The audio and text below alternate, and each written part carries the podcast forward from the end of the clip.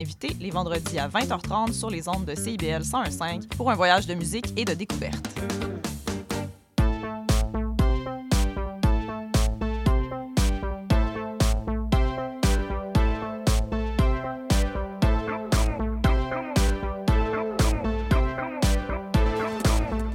CIBL 101.5 Montréal. Vivre Montréal, Montréal. Alors, ici c'est IBL. Entre en onde bientôt, bientôt, dans 5 minutes. CIBL 105 au cœur de Montréal.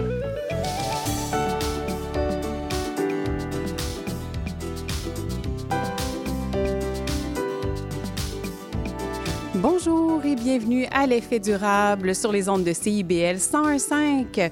Aujourd'hui, on s'entretient avec une résidente de Rouen-Noranda qui est située dans la zone tampon qui sera prochainement détruite. On parle également de monnaie alternative avec Christophe Stam. Nous avons euh, une chronique de Maude Brossard-Sabourin sur euh, les chantiers de l'économie sociale et nous parlerons de la coalition des Montérégiennes, ces magnifiques euh, collines et non montagnes. On découvre tout ça tout à l'heure. Mais pour commencer, Blaise Rémillard est de retour au micro avec nous ce matin, responsable des dossiers de mobilité et d'urbanisme au Conseil régional de l'environnement de Montréal. Donc, Blaise, tu es avec nous pour tout le mois de septembre. C'est le mois de la mobilité durable et tu vas nous entretenir sur des sujets qui font l'actualité en matière de transport et autour de la programmation des rendez-vous de la mobilité durable du Conseil régional de l'environnement. Bonjour, Blaise. Bonjour Maud, merci de m'accueillir. Bien, avec grand plaisir. Euh, donc, petit résumé, la semaine dernière, on a essentiellement parlé des principes derrière la mobilité durable, euh, notamment l'approche réduire, transférer, améliorer. J'en ai vraiment appris beaucoup, puis je trouvais ça fort intéressant. Donc, c'est, euh, ça se veut des stratégies plus efficaces, donc qui visent d'abord à réduire nos besoins de transport, transférer vers des modes plus durables et finalement améliorer l'utilisation des automobiles qui vont rester euh, en les électrifiant ou en les partageant. Et aujourd'hui, tu, poursuis sur la question de l'électrification des transports. Oui, tout à fait, Maude. Euh, donc, euh, l'électrification des transports, c'est en marche, tout le monde le sait. Ça commence à gagner beaucoup de, de, popularité.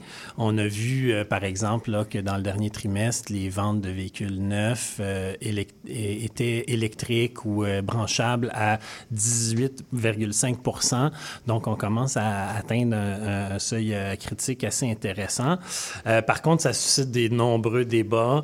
Euh, il y a beaucoup de ressources qui sont consacrées à ça, puis ça occupe une place, je dirais, énorme dans le bouquet de solutions oui. que, que les gouvernements là, développent pour euh, s'attaquer notamment à, à, à, la crise climatique, mais euh, encore plus si on le voit d'un point de vue de mobilité durable. Oui. Donc, mais tout, tout, ceci dit, je vais aujourd'hui essayer de nous réconcilier un peu avec l'électrification euh, de la voiture électrique, euh, de, de l'autobus électrique, des, ca des, camions lourds électriques également, et puis voir comment on pourrait faire les choses différemment, légèrement différemment, puis mmh. vraiment profiter de ce virage-là pour euh, que l'électrification soit au service réellement de l'environnement puis de la mobilité durable. Oui, et non pas pour euh, juste remplacer ce qui est déjà là. On veut quand même améliorer. Et c'est ça pour l'instant, sauf erreur, c'est là-dessus que le Québec mise pour réduire nos émissions de gaz à effet de serre sur l'électrification. Définitivement. Donc, pas tout à fait à tort parce que euh, les transports, c'est le plus gros secteur d'émissions de gaz à effet de serre euh, et de loin. Euh, juste pour les véhicules légers, on parle de 26 des émissions de gaz à effet de serre. Donc, quand on parle de véhicules légers, c'est l'automobile, les VUS, les camionnettes. Oui. Donc, c'est vraiment important de s'occuper de, de, ces véhicules-là. Puis, ça passe par toutes sortes de moyens, dont les fameuses là, subventions à l'achat. Mais il, y a, il, y a, deux semaines, le, le, ministre Benoît Charette a annoncé une stratégie, oui. euh, donc une stratégie pour bonifier le réseau de recharge de 514 millions de dollars pour cinq ans. Mm -hmm. Et ça, ça s'ajoute à euh, des, des, centaines de millions, voire des, des, milliards qui ont été dépensés dans les dernières années. Et puis, euh, le total là, de, des actions en électrification des, des, voitures, des véhicules légers, c'est 2,2 milliards d'ici 2028. Donc, c'est énorme. Euh, et euh, il y, y a des, des, questions à se poser sur euh, l'efficacité de ces, dollars publics-là. Bien, c'est ça. C'est sûr que c'est des moyens qui sont importants, voire essentiels. Est-ce que ça vaut la peine d'investir tout ça? Est-ce que c'est vraiment des, des moyens réellement efficaces? C'est euh, l'auto électrique, c'est efficace. Ça, ça faut, le- faut le dire là, en termes d'é- d'é- d'é- d'énergie, d'efficacité énergétique. Par exemple, une voiture thermique va dissiper beaucoup, beaucoup d'énergie dans la chaleur. C'est. Euh, c'est de, c'est de l'essence qu'on produit pas. Euh, donc, quand on passe à l'auto électrique, on a des diminutions de, de GES de l'ordre de 80% sur l'ensemble du cycle de vie, incluant la construction OK. et, le, et le- le recyclage. Donc, c'est vraiment important. Par contre, subventionner avec de l'argent euh, euh, public ces, ces véhicules-là, c'est peut-être pas une super idée. Puis, la plupart des groupes en environnement militent pour ce qu'on appelle le système de remise-redevance ou bonus-malus, Oui. où ça devrait plutôt être les véhicules polluants, les gros véhicules, les véhicules de luxe qui financent les, euh, les incitatifs à l'électrification. Et puis, euh, l'autre chose, ben, puis on le voit, c'est dans la stratégie du gouvernement, ces subventions-là, il va falloir éventuellement les retirer parce que euh, le, le coût du véhicule électrique diminue et puis on se rend compte que finalement, on fait des économies quand on achète un véhicule électrique. L'autre chose, ben, c'est au niveau des, des transports collectifs. Euh, ça, c'est une logique différente. Il y a beaucoup de voix qui s'élèvent pour pas faire la transition du transport collectif vers l'électrique, euh, notamment parce que c'est excessivement compliqué. Puis, je, je pe- je pense que les, les opérateurs dans le transport collectif sont pris à la gorge avec les impacts de la pandémie, avec le sous-financement qui dure depuis des décennies. Euh, mais le gouvernement a dit qu'à compter de 2025, on ne subventionnerait plus l'autobus à, essence. Ça devrait être des autobus électriques. Et puis, ça s'inscrit aussi dans une logique de développement industriel où on veut favoriser les véhicules électriques puis les véhicules, les autobus qu'on construit euh, ici, là, chez Novabus, euh, dans la région de Montréal. Par contre, donc, c'est beaucoup d'investissements, beaucoup de transformations pour les, les- transporteurs. Par contre, c'est un investissement parce qu'à long terme, on se rend compte que le coût total d'opération d'un véhicule électrique, d'un autobus électrique est moindre. Donc, c'est un investissement. On ne va pas sauver des tonnes de GES, ben, oui, des tonnes, mais pas énormément de GES. Euh, par contre, on va faire des économies d'argent pour, ces, pour, pour faire ces économies de, de GES. Alors, on est vraiment dans une situation gagnant-gagnant. Et Il n'y a, pas- y a pas lieu de peut-être consacrer plus de ressources pour, le, pour faire cette transition-là, mais pas la ralentir, pas l'éviter. Puis finalement, ben, il ne faut pas oublier le, le secteur des véhicules lourds. C'est vraiment Oui. ce secteur-là là, dont les émissions de, de GS sont hors de contrôle, qui a triplé, presque triplé depuis 1990. Alors, c'est beaucoup plus, là, par exemple, que le- le- les véhicules de particuliers qui, ont, euh, qui ont augmenté aussi, mais... Donc, il faut, euh, il faut vraiment euh, entrer dans, ce, dans ça. Puis là, ben, il y a, il y a tous les, les constructeurs aussi qui sont à la traîne. Il faut tirer l'o- l'oreille, euh, un peu comme on l'a fait pour le véhicule de particulier. Oui, c'est ça. On n'aura pas le choix d'aller vers ça. Et là, on comprend que les véhicules électriques agissent sur la quantité de GES qui sont émis, mais c'est pas, c'est pas tout. Tout ce qu'on fait avec les autres émissions polluantes, la sécurité routière, la congestion, il y a quand même plusieurs autres éléments à considérer. Il y a beau- beaucoup d'autres enjeux auxquels l'auto électrique ne répond pas. Tout à fait, tout à fait. Donc, euh, quand on, on parle d'auto électrique, donc on, on vient annuler les, émissions là, dues à la combustion. Oui. Mais il y a toutes sortes d'autres polluants qui viennent avec l'automobile, puis on, on en parle moins. Donc, l'abrasion des pneus, l'abrasion de la chaussée, l'abrasion des freins qui sont faits d'alliages euh, complexes. Donc, euh, les pneus, entre autres, c'est vraiment un problème quand on se soucie de, de pollution par les microparticules. Euh, beaucoup, beaucoup du- de la pollution plastique euh, de microparticules vient des vêtements qu'on qu'on lave, mais une autre grande partie, c'est les pneus. C'est vrai, hein? C'est les pneus des On en voitures. moins de on ça. en parle moins, puis c'est la même chose pour l'électrique, ou à peu de choses près. Donc, on va voir que euh, y a euh, un, véhicule à, à essence va émettre d'autres particules là, euh, liées à la combustion. On parle de, particules fines, là, principalement, Oui. puis de J'oublie le, le- le gaz, euh, pardon, le NOx. J'oublie son, son nom, euh, son nom commun. Ça va me revenir. Mais donc, euh, donc on, on parle quand même avec les véhicules électriques de diminution de ces particules-là de l'ordre de, de 10 à 20% voire 50 pour, certaines, pour certains polluants. Alors, on est quand même encore dans le positif avec un véhicule électrique. Oui.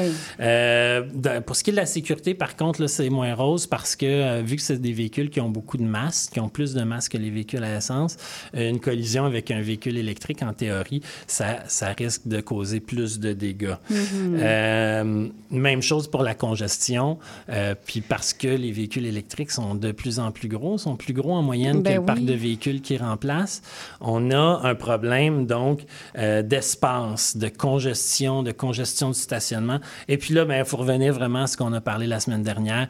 L'électrification, c'est vraiment un pilier important de la mobilité durable, mais c'est le dernier. Hmm. Donc d'abord, il faut repenser nos transports pour les réduire, Oui. réduire nos distances. Ensuite de ça, quand on peut utiliser les transports collectifs et actifs. Enfin, Ouais. euh, faire, euh, faire l'électrification. Oui, autant que possible. Donc, à se rappeler, réduire, transférer et améliorer, super important. Et c'est une hiérarchie, donc on ne choisit pas. On fait d'abord, le plus gros de notre énergie devrait aller à la réduction. Oui, comme dans plusieurs autres sphères environnementales. On Voilà, vise à exactement. réduire en premier lieu. Mais, un grand merci, euh, Blaise, pour ton passage ce matin à l'émission. On se retrouve la semaine prochaine. Merci. Une excellente journée à toi. Et maintenant, on parle avec une citoyenne de Rouen-Noranda qui fait partie de la zone tampon qui est à proximité de la fonderie Horn, qui sera prochainement euh, détruite, non pas la fonderie, mais la zone tampon, euh, et qui nous livre euh, un témoignage sur la situation actuelle. Donc, on parle ce matin avec Denise Dion. Bonjour, Denise. Bonjour, Maud. Comment ça va ce matin? Ah, ça va bien, ça Oui. va bien. Bon, heureuse de l'entendre. Mais déjà, merci euh, de, prendre parole avec nous à l'émission ce matin. C'est vraiment extrêmement apprécié. Euh, je sais que c'est des situations difficiles que vous vivez de manière hebdomadaire, donc tous les jours, c'est vraiment euh, très, très anxiogène de ce que je comprends. Est-ce que vous pouvez nous raconter en bref euh, comment ça s'est passé, la séquence de cette zone tampon? Quand est-ce que c'est arrivé euh, euh, dans vos assiettes, là, si on veut, sans préavis? Ah, mon Dieu. Je, vais te faire une petite histoire. Je vais essayer de la faire courte. Vois-tu, moi, je suis arrivée à Rouen-Noranda en 1974. Euh, à ce moment-là, on appelait ça la Noranda Mines, la compagnie qui, qui euh, en l'occurrence, nous pollue. Euh, C'était une mine. Oui. Alors, ce qu'on avait régulièrement, c'était euh, que le- le- l'air qu'on respirait devenait irrespirable à cause du goût de soufre. Hmm. Et puis, euh, on voyait aussi dans l'air qu'il y avait une belle petite couleur rouille. Oui. Alors, euh, on, on vivait de ça. Quand il y en avait trop, on nous disait, ben, rentrez chez vous, puis attendez que ça se passe. Wow. Alors, les gouvernements se sont succédés euh, en leur demandant à la fonderie, euh, pas à la fonderie, à ce moment-là, c'était toujours une mine, Mhm. en leur demandant poliment, euh, voulez-vous régler cela, s'il vous plaît? Tant bien que mal, à coup de protection des emplois, on faisait brandir des drapeaux tout le temps. Chaque fois qu'il y avait des négociations avec les employés, chaque fois qu'il y avait des négociations avec le gouvernement, ben écoutez, ce qu'on peut faire sur la fermeture de l'entreprise, Hmm. mais là, c'est pas simple. Là. Il y a 650 personnes qui travaillent là. tu sais. Oui. Alors, euh, ça ébranle une ville. Ben oui, absolument. disait, Bien sûr. Et puis là, on disait, ben écoutez, ce qu'on pourrait faire, c'est une zone euh, pour euh, éloigner un petit peu les résidents, mais ça passait dans l'ombre. Mhm. Ensuite, on nous disait qu'il y aurait euh, une acceptation qui qui serait possible moyennant certains ajustements. Alors, soit on a voté pour les ajustements qui ont été faits, mais seulement de notre côté. En 1990, Là, ça a changé un peu. C'était toujours une mine euh, qui euh, réalise que le plomb, parce que c'est un des métaux lourds, il y a des métaux lourds, des métaux volatiles, Oui. euh, c'est le plomb là qui était vraiment en trop grande quantité et que ça pouvait affecter les enfants. Mhm. Alors, on fait passer des tests de plombémie à mes enfants, euh, comme plusieurs autres dans le quartier, pour voir s'ils étaient affectés ou pas. Euh, là, on brandit encore l'histoire de la fermeture. On, ah, la zone est encore là, mais on n'en parle pas trop. Ensuite, on parle de la cohabitation avec l'entreprise, moyennant des ajustements de tous et de toutes. Mhm. Alors. Alors, la mine, elle, ce qu'elle fait, c'est qu'elle dit, ben écoutez, je vais- on va réduire la quantité de cochonneries là, qu'on émet euh, par les cheminées et par les fugitives. Est-ce que tu sais ce que c'est que des fugitives? Non, je ne sais pas ce que c'est. C'est- sur la, euh, le, c'est un plan de travail, hein, le- la, euh, ben, la fonderie maintenant, la mine, et puis tout ce qui est retiré de ça et ce qui, ce qui euh, reste sur le terrain, qui ne sort, qui ne sort pas par la cheminée de la mine, ben ça, quand il y a des grands vents, ça s'en vient vers nous. Ah oui, OK. Ah oui, Ah-ha. et puis ça se déplace, puis là, on a ça. Alors, on a ça dans notre cours, les cochonneries émises par les fugitives aussi. Les habitants, moyennant des mesures strictes euh, extérieures comme intérieures, c'est-à-dire couvrir les bacs de sable, qu'il faut nettoyer régulièrement les patios, les chaises pour s'asseoir, les galeries, les balcons, et chaque semaine à l'intérieur, eh bien, il fallait passer l'aspirateur sans oublier les cadrages, les plaintes électriques, laver les planchers, euh, laver, euh, se laver les mains souvent, veiller à ce que les enfants ne mettent pas leurs mains dans leur bouche, etc., etc. Donc, une- un grand poids sur la communauté, finalement, sur la population. Ben, euh, c'est ça. Mais là, on se dit, on sauve des emplois, c'est bon pour la Hmm. ville, on, on est capable encore de faire des ajustements qui viennent de notre part, bien entendu.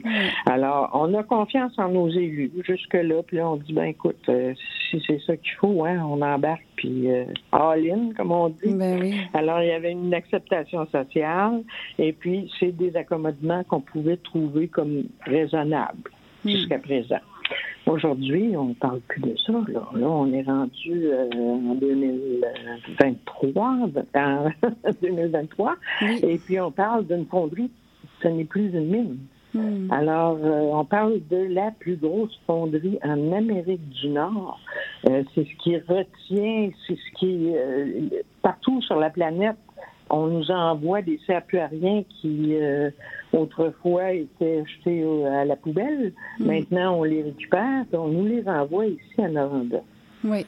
Alors là, c'est plus la même game. On ne joue plus avec les mêmes cartes. Là. Non, c'est ça. il y a des- Ah non, c'est plus la même chose. Alors là, il y a beaucoup de contaminants qui sont émis dans l'air.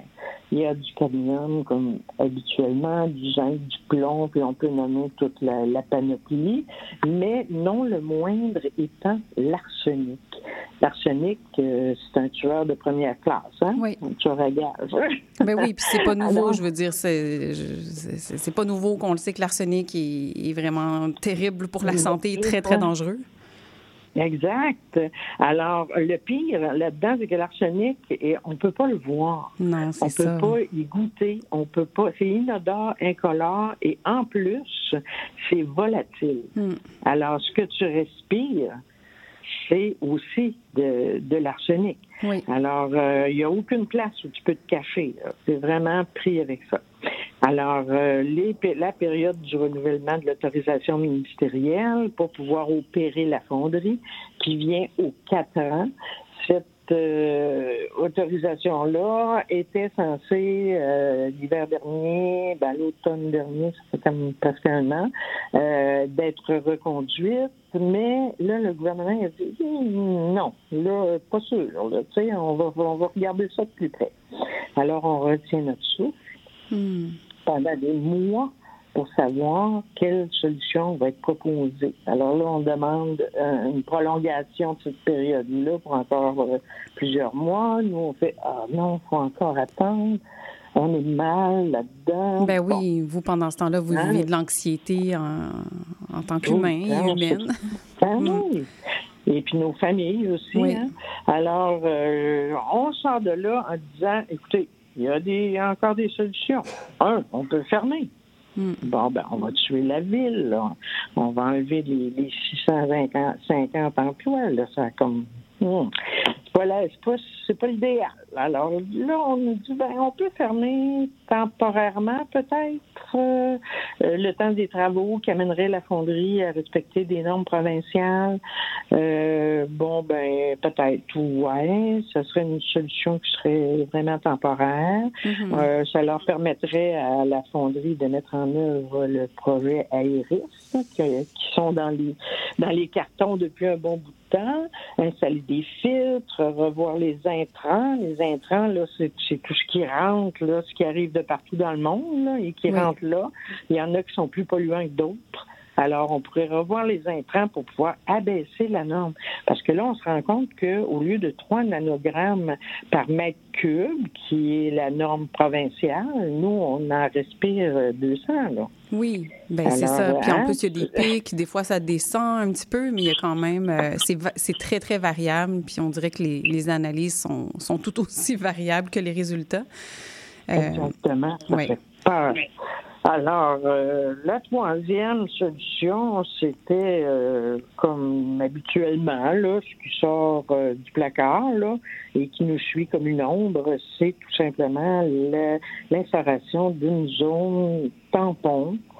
Euh, je vais te dire comment ça s'est passé. Je me lève le matin, je prends un café, je vais m'asseoir, j'ouvre la presse, puis je lis qu'il y aurait une création de zone tampon relocalisation de 205 familles à Noranda, d'ici cinq ans, euh, respirer un air d'ici parce que euh, l'arsenic, euh, seulement que pour l'arsenic, on va demander que la première année, ce soit 65 nanogrammes par mètre cube, mm. les trois années subséquentes, 45, à la fin, ça devrait être, devrait, on parle toujours au conditionnel. Oui, c'est ça, hein. absolument.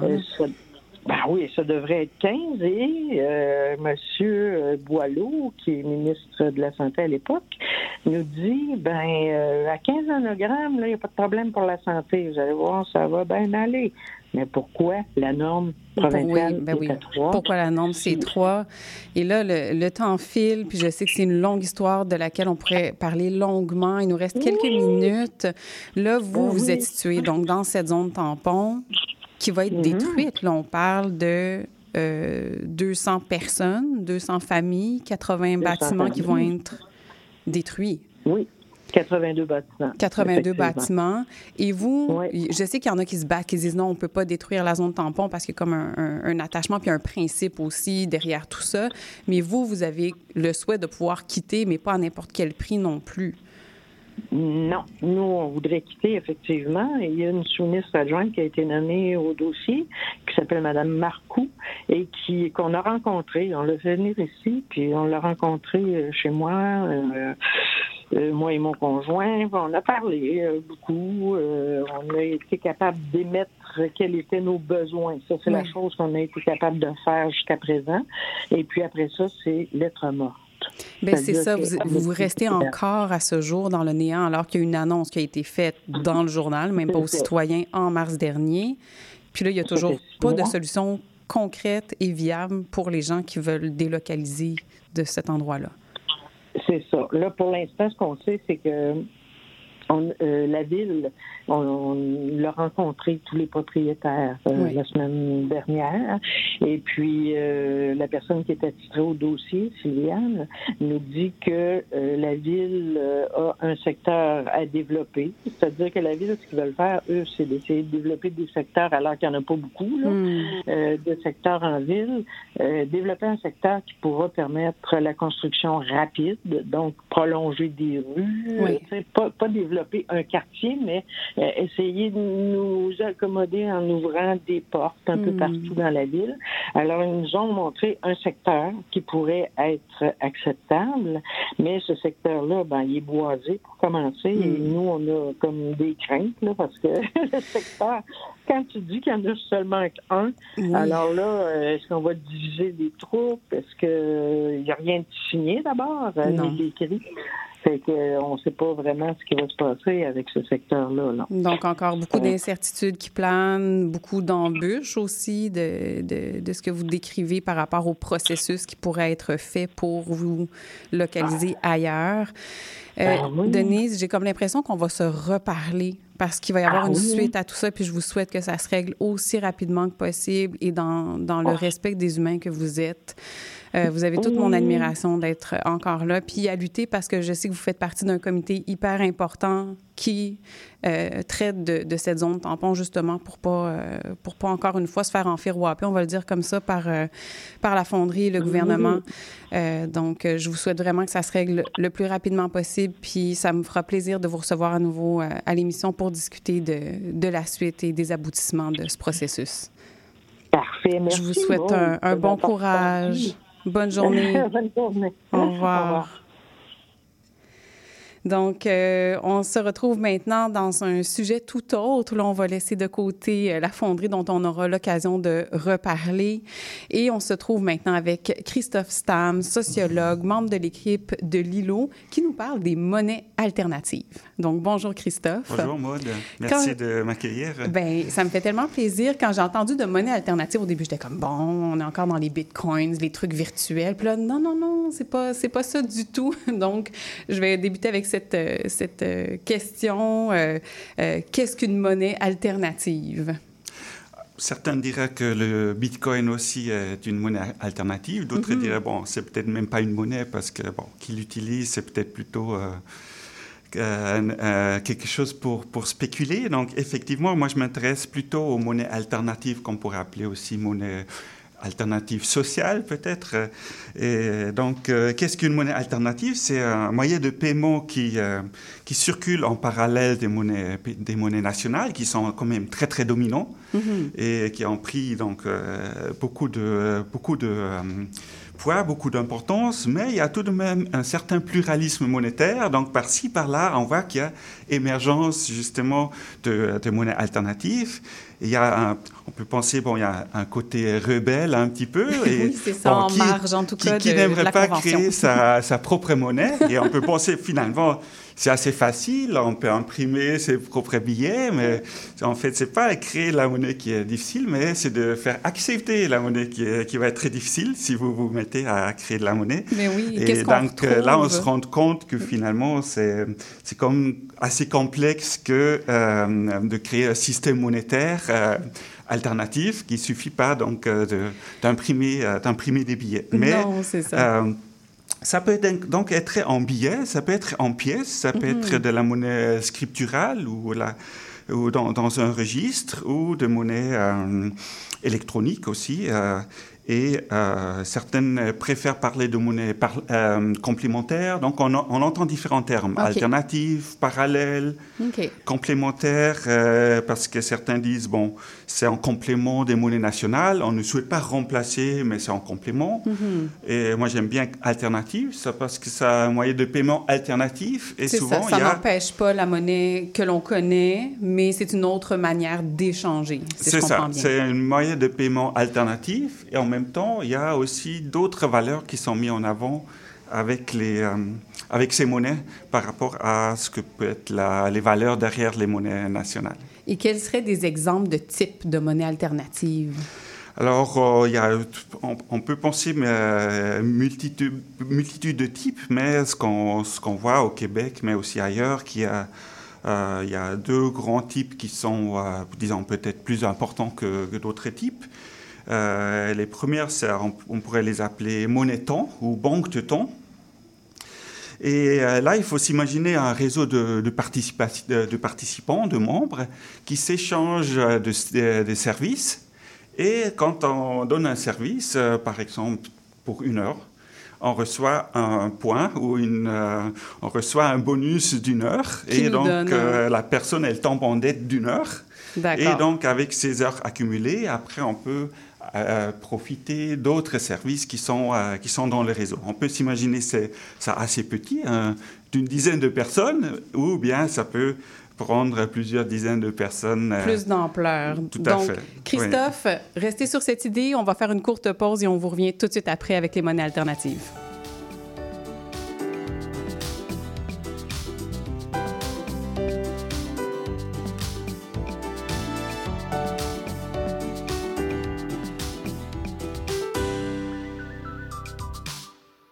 Qu'on parle. J'ai l'impression que je t'intéresse plus. Quand on est ensemble, tu regardes ailleurs. Tout semble plus intéressant que moi. Je le sais que je suis plate, là. Je, le sais que tu veux garder tes vieilles habitudes. Mais j'aimerais ça sentir que tu me regardes, que tu es concentré sur moi. J'aimerais sentir que j'ai toute ton attention. Sinon, tu pourrais avoir un accident. La route a besoin que vous soyez concentré. Au volant, portez toute votre attention sur la route. Un message de la Société de l'assurance automobile du Québec. Un bail, euh, je peux-tu changer ça? Et cette photo, est-ce que je peux la mettre sur mes réseaux? Puis le casier judiciaire, c'est-tu pour la vie? Chez Éthique à loi, on sait que la loi, c'est pas facile à comprendre. Des nuances, il y en a, mais des réponses à tes questions, il y en a beaucoup aussi. Avec Angle droit, on vous aide à y voir plus clair. Il est temps d'arrêter de tourner les coins ronds parce que vos droits sont importants. On se donne donc rendez-vous tous les mardis de 11h à 11h30 sur CBL 1015 parce que savoir, c'est pouvoir. Intention Inc., c'est la célébration de l'entrepreneuriat sous toutes ses formes. À chaque semaine, mon collègue François Morin et moi-même, Sophia Zito, allons à la rencontre d'entrepreneurs brillants et avant-gardistes du monde des affaires et de l'économie sociale pour connaître leur histoire, leur motivation et leur passion. Si vous êtes à la recherche d'une étincelle pour passer à l'action, soyez à l'écoute d'Intention Inc. tous les jeudis de midi à 13h.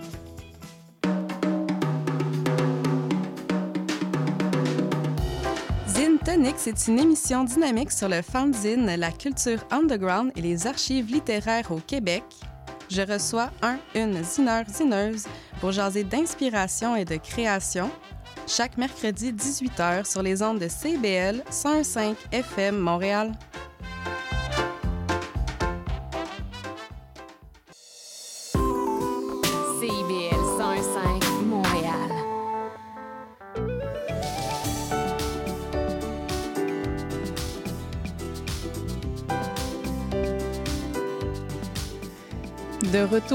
L'effet durable. Donc, juste avant la courte pause, on était en compagnie de Christophe Stam pour parler de monnaie alternative. Donc, je t'avais lancé la question qu'est-ce qu'on retrouve comme type de monnaie?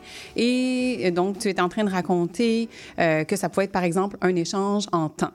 Voilà, Là, c'était le premier exemple Oui. donné comme type de monnaie Et alternative. donc, ce qui est intéressant avec, avec cette monnaie, il y a la, la- la monnaie vraiment créée dans l'échange. Donc, il n'y a pas une, une création au préalable, mais j'offre un service, euh, un cours de guitare, et je reçois euh, une, heure de, une heure de monnaie. Et l'autre élément qui est, euh, qui est très, très intéressant, c'est que chaque heure euh, vaut la même chose. Donc, Oui. peu importe le travail que j'effectue pendant cette heure, c'est toujours une heure de, de payer. Oui. Et donc, c'est un élément de solidarité, en fait, entre les, les participants de, ce- de cette monnaie. Oui, ça revient un peu au principe de salaire unique où est-ce que euh, tout le monde, une heure de temps humain vaut la même chose pour tout le monde.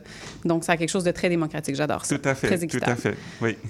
D'accord. Et puis là, euh, c'est quoi les objectifs? Je sais que ça, c'est un exemple de, de type de monnaie alternative. Il y en a sûrement d'autres. Et les objectifs des monnaies qu'on appelle alternatives ou locales, Euh, Peut-être j'aimerais quand même bien euh, encore mentionner l'autre euh, l'autre grand Oui, type, parce qu'il a un sûr. peu le vent en poupe dans, les, dans, dans plusieurs pays francophones, ouais, euh, notamment en France, mais il y a au- aussi des exemples au Québec. C'est la monnaie locale qu'on peut appeler convertible.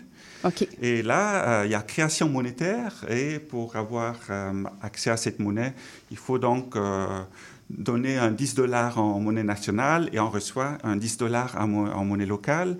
À après faire des achats auprès des commerçants qui sont adhérents.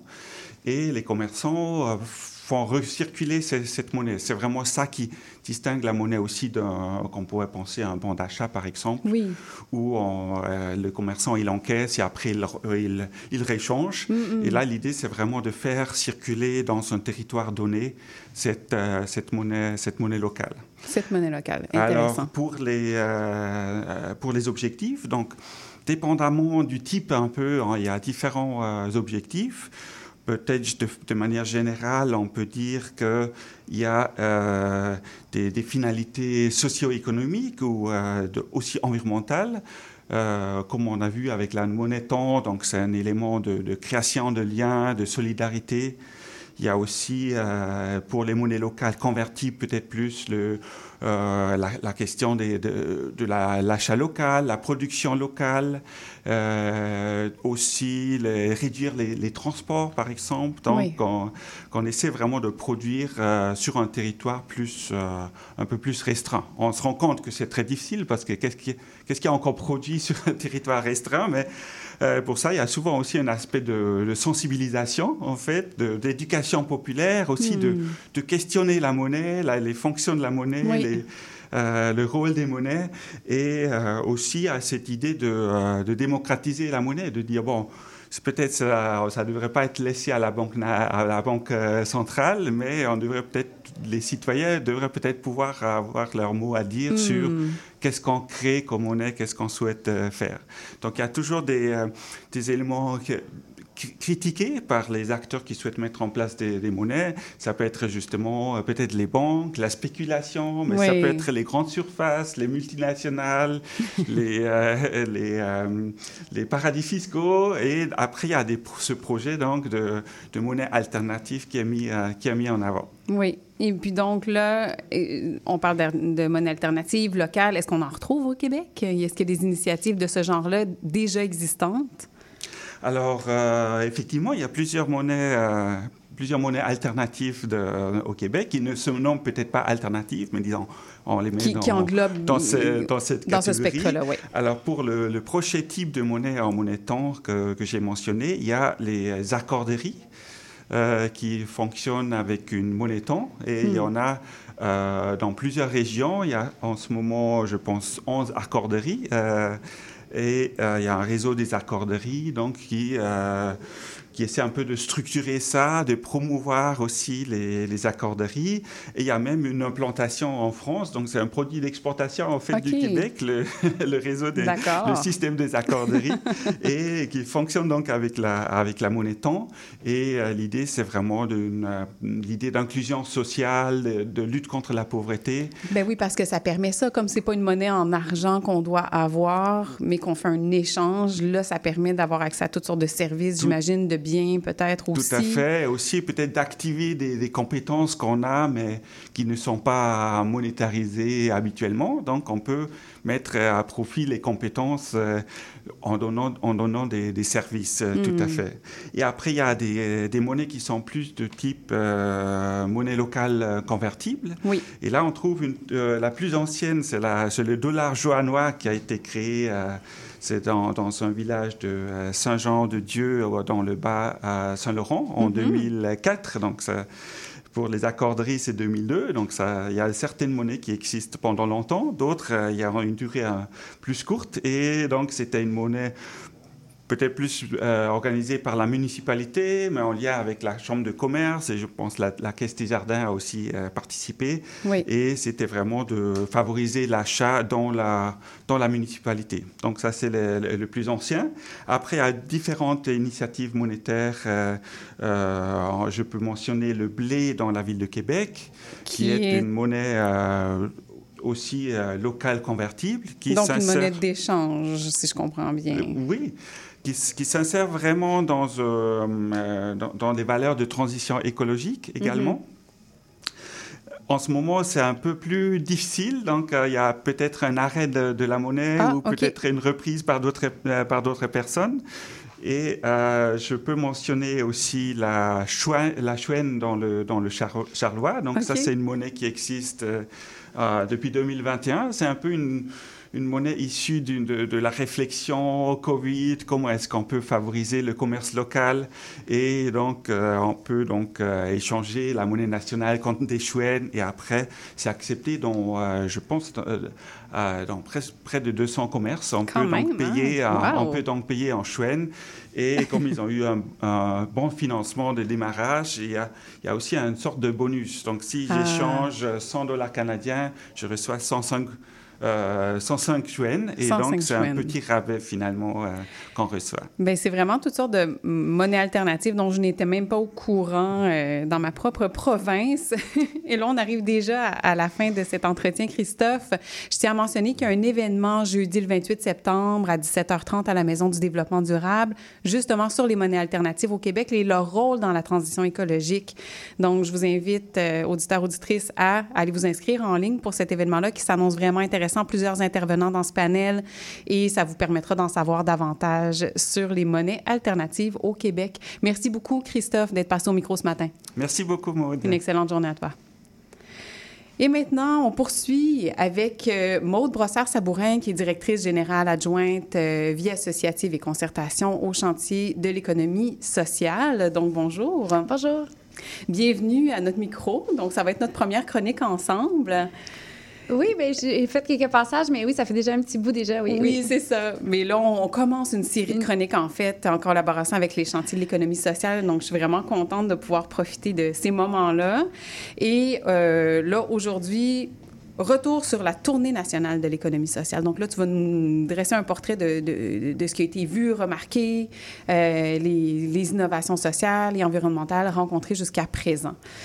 Donc, si tu veux bien, en quelques mots, euh, comment va l'économie sociale au Québec?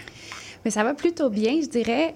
Partout, on voit des plans d'affaires émerger dans des nouveaux secteurs, là, qu'on pense au logement étudiant, euh, mais aussi la reprise de bâtiments patrimoniaux. Euh, je ne sais pas si vous avez remarqué à Montréal, toutes les églises, là, qu'on se dit qu'est-ce qu'on fait avec ça? Souvent, c'est des projets portés par la communauté. Donc, euh, on voit ces nouveaux euh, plans d'affaires émerger.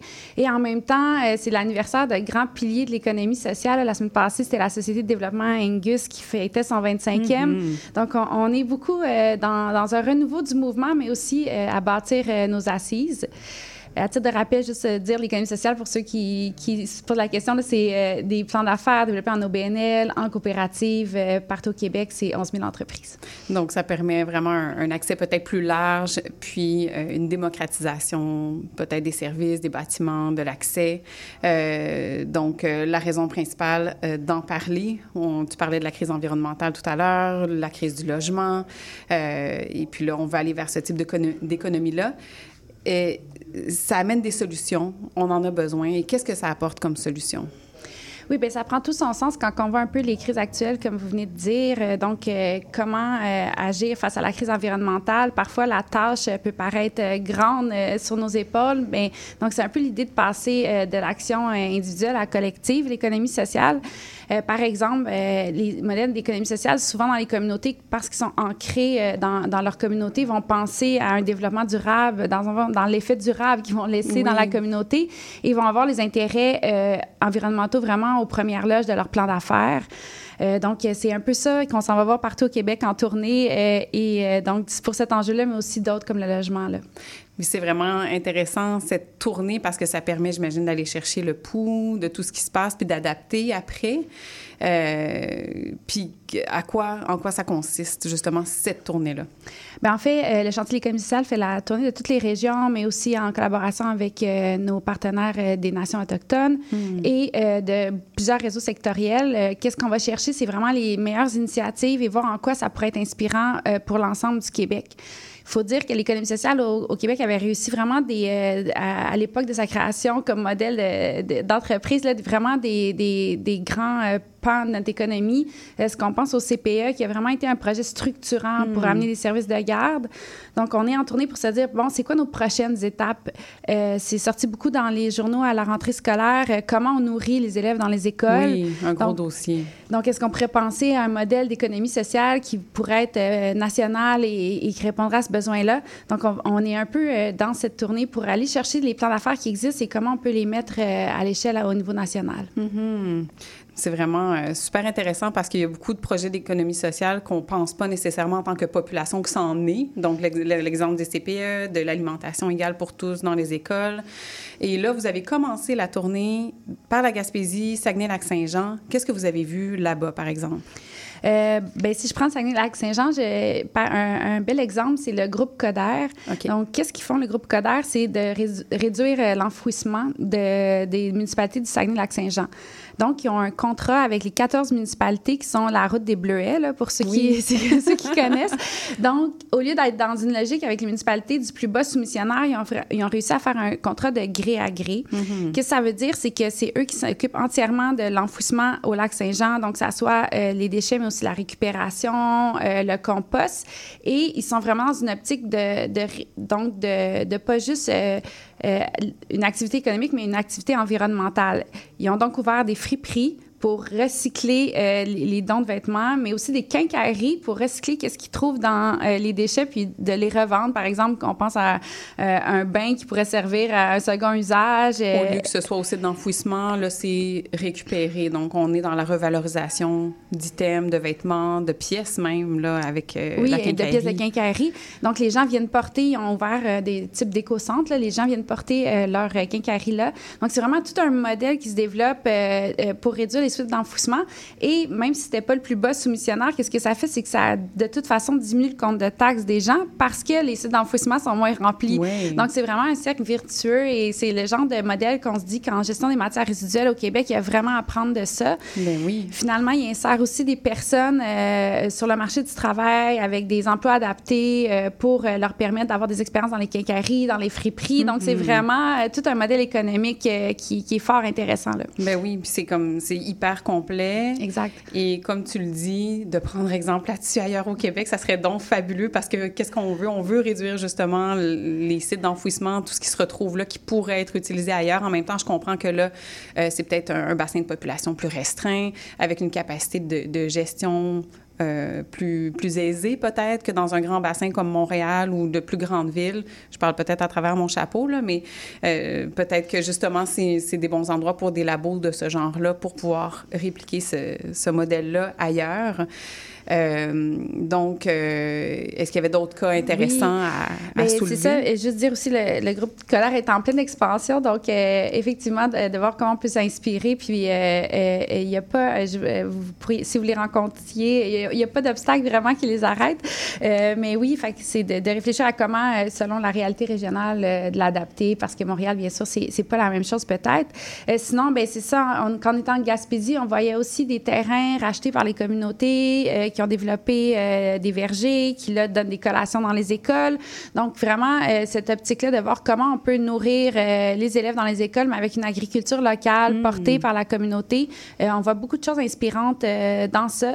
Je sais pas si vous savez, savez qu'on est le seul pays du G7 qui nourrit pas, qui n'a pas un programme intégré de, pour nourrir les enfants dans les écoles. Donc il y a vraiment de quoi à réfléchir sur cet enjeu de société-là. Euh, même chose au niveau des aînés, quel type de service on peut leur offrir euh, et abordable, mais de qualité. On voit beaucoup de beaux modèles en Gaspésie où il y a des, de l'hébergement pour personnes aînées, mais aussi euh, de l'aide à domicile euh, qui est gérée euh, selon le, un peu le, le cycle euh, d'où l'aîné est rendu dans ses besoins. Euh, donc, tout ça géré par la communauté sous la forme OBNL ou coopérative. Euh, donc, c'est vraiment des modèles d'affaires euh, face aux enjeux actuels qui, qui, qui sont inspirants. Oui, vraiment, des super belles inspirations. Puis on en parlait la semaine dernière avec Caroline euh, Lapierre de chez Équiterre, justement, en Haute-Gaspésie, qui avait des super beaux programmes d'autonomisation au niveau de l'alimentation. Donc là, ça vient comme ajouter à ces merveilleux modèles. Et pour ceux qui écoutent, euh, comment on peut agir ou passer à l'action dans, dans ce type d'économie? Eh bien, je crois que qu'est-ce qu'on souhaite au chantier de l'économie sociale, c'est que de plus en plus de gens pensent au réflexe collectif, si je peux le nommer comme ça. Donc, euh, quand on a un, un problème, euh, de se dire est-ce que c'est l'État qui peut euh, le, tout le régler ou le secteur privé ou, ou peut-être que le collectif peut faire sa part aussi. Euh, donc, des modèles d'entreprise collective Mm. pour arriver à solutionner ces enjeux. Donc, c'est vraiment à, à réfléchir face aux enjeux actuels. Et parfois, on peut se dire, ah, tout seul, qu'est-ce que je peux faire? Mais, mais c'est par cette forme d'entreprise-là où euh, l'implication citoyenne dans des projets, euh, dans les communautés. C'est vraiment une façon d'y arriver. Euh, donc, c'est pour ça que le chantier aussi, on souhaite se diriger vers un grand sommet économique au printemps 2025 pour amener euh, des, les solutions les plus parlantes et avec l'État, voir comment on peut arriver à des, des grands projets, là, comme je nommais les CPA tout à l'heure, mais Mm. comment on peut aller plus loin dans certains des enjeux du Québec. Oui, puis de voir comment collectivement on est capable d'arriver à ces solutions-là ensemble. C'est possible. Merci beaucoup, Maude Brossard-Sabourin, donc euh, directrice générale adjointe de la vie associative et concertation au chantier de l'économie sociale. Ça a été un grand plaisir. Bonne journée à toi. Oui, à bientôt. On poursuit avec euh, Sylvie Guilbeault pour notre dernière entrevue de la journée. Sylvie est coordonnatrice de la Coalition des Montérégiennes. Bonjour. Bonjour, Maude. Très heureuse de vous recevoir au micro. Merci. Et euh, donc là, c'est notre premier rendez-vous hebdomadaire avec la Coalition des Montérégiennes. Il va y avoir une série de, de chroniques slash entrevues pour découvrir ces milieux naturels euh, qu'on connaît peut-être un, petit peu moins. Euh, je pourrais le dire ainsi. Vous avez été également directrice de l'organisme Les Amis de la Montagne, donc qui est lié au Mont-Royal, ici à Montréal, pendant près de 30 ans. Euh, donc, euh, les collines, ça vous connaît. Et justement, euh, ça m'amène à poser la question quelle colline est-ce que les Montérégiennes incluent? Ça comprend quoi? Ben, vous allez être surprise, Maude, parce que vous les connaissez, ces montagnes. Les gens les connaissent très bien. Il y a 10 collines montérégiennes. Euh, je peux vous les nommer? Oui, bien sûr. hein. Alors, Oui, si on oui. va de l'ouest vers l'est, c'est vraiment un alignement de, de collines. À l'ouest, on est à Oka. On s'en vient plus vers l'est, le Mont-Royal, le, le Mont-Saint-Bruno, le Mont-Saint-Hilaire. Donc, on est vraiment en milieu assez urbanisé, là. hein. Euh, un petit peu plus au centre, on est plus en terre agricole, Mont-Saint-Grégoire, Rougemont, Yamaska, ce sont des collines montérégiennes. Puis on s'approche des Appalaches, un petit peu plus en milieu, euh, dans les cantons de l'Est, Forestier, Shefford, Brome et Mégantic. Alors, ce sont les dix collines montérégiennes. Donc oui, on, ben, en tout cas, moi, je les connais. Pour ma part, j'ai souvent entendu ce nom-là sans imaginer que c'était des collines montérégiennes euh, plus spécifiquement. Et là, deuxième question, pourquoi on dit collines? Pourquoi c'est pas des montagnes? Parce qu'on parle souvent du mont, euh, ceci, mont, cela, mais là, on parle de collines montérégiennes. Ben, une montagne euh, va avoir un relief plus élevé. Donc, c'est- plus haut. Euh, et souvent, c'est le résultat de... Bon, c'est pas moi la spécialiste, là, mais des plaques tectoniques qui OK, ont une collision. Tandis que les, les- une colline, c'est généralement un relief plus bas, modéré, euh, peu étendu, et c'est le résultat de... Ça, ben, dans le cas de nos collines montérégiennes, c'était une montée de magma sous la croûte terrestre qui n'a pas, euh, comment je vais vous dire, explosé, là. OK. Souvent, avec le Mont-Royal, là, plusieurs demandaient est-ce que le lac au Castor, c'est le cratère? Non, ça, Ah, OK. il y a eu une montée de magma, mais c'est resté sous la croûte terrestre. Et quand il y a eu la- les glaciers, la glaciation, quand il se s'est retiré, il y a eu de l'érosion. Alors, ce magma, qui était une roche très dure, est sorti de la plaine du Saint-Laurent. Donc, c'est ces petites buttes-là. Puis, euh, mais c'est vrai qu'elles sont, elles sont pas très hautes. Peut-être Mégantic, là, c'est une Un des dix plus, plus, hautes que- oui. du, du Québec, là, avec euh, 1105 euh, mètres d'altitude. Le Mont-Royal, c'est 233, là. Vous voyez, c'est pas très haut. Mais dans la vraie vie, là, dans la réalité des gens qui les aiment, ce sont des montagnes. hein. Oui, ben Ici, oui. à Montréal, là, quand on dit « je m'en vais à la montagne », on sait où on s'en va. On sait exactement où on Hein, s'en va. Mais dans, dans- dans sa définition propre, ce serait plutôt une colline. colline, Je absolument. comprends bien. et, euh, et pourquoi est-ce qu'on les regroupe ensemble comme ça sous le- le- la coalition des Montérégiennes? Ben, comme, comme je mentionnais, quand on. C'est vraiment une formation géologique spéci- spéciale, distincte au Québec. Oui. C'est, ça existe juste ici au Québec. C'est, cet alignement de 10 collines qui sont le, le résultat de la même montée de, Hmm. de, de montée de magma. Donc, à la base, la raison, c'est la même formation géologique unique. Je comprends. Mais aussi dans notre réalité d'aujourd'hui, euh, en raison du développement qui s'est fait autour des, au cours des années, ces collines ont eu la, la chance d'être protégées. Parce que pour l'agriculture, ben, c'était moins intéressant là, de monter dans la, la montagne. On était plus en, en périphérie, dans le Piémont. Il y a- C'était des habitations qui ont été construites, on le sait ici sur le Mont-Royal, donc le Square Mile, des gens plus riches. Mais règle générale, ces collines ont été protégées. Elles ont euh, des forêts exceptionnelles, des Mm. forêts matures. Certaines ont des parcs à leur sommet. Donc, elles ont des, des différences, mais de grandes caractéristiques communes aussi. Mhm. Et on parle, vous l'avez mentionné un tout petit peu tout à l'heure, de quelle étendue de territoire. Il y a comme beaucoup de villes quand même qui sont incluses dans, dans, dans, dans ces collines montérégiennes dans ces régions. On les habite beaucoup, ces collines aujourd'hui. Euh, de, si on va de Oka jusqu'à Mégantic, là, de loin, c'est à vol d'oiseau, c'est 250 kilomètres. OK.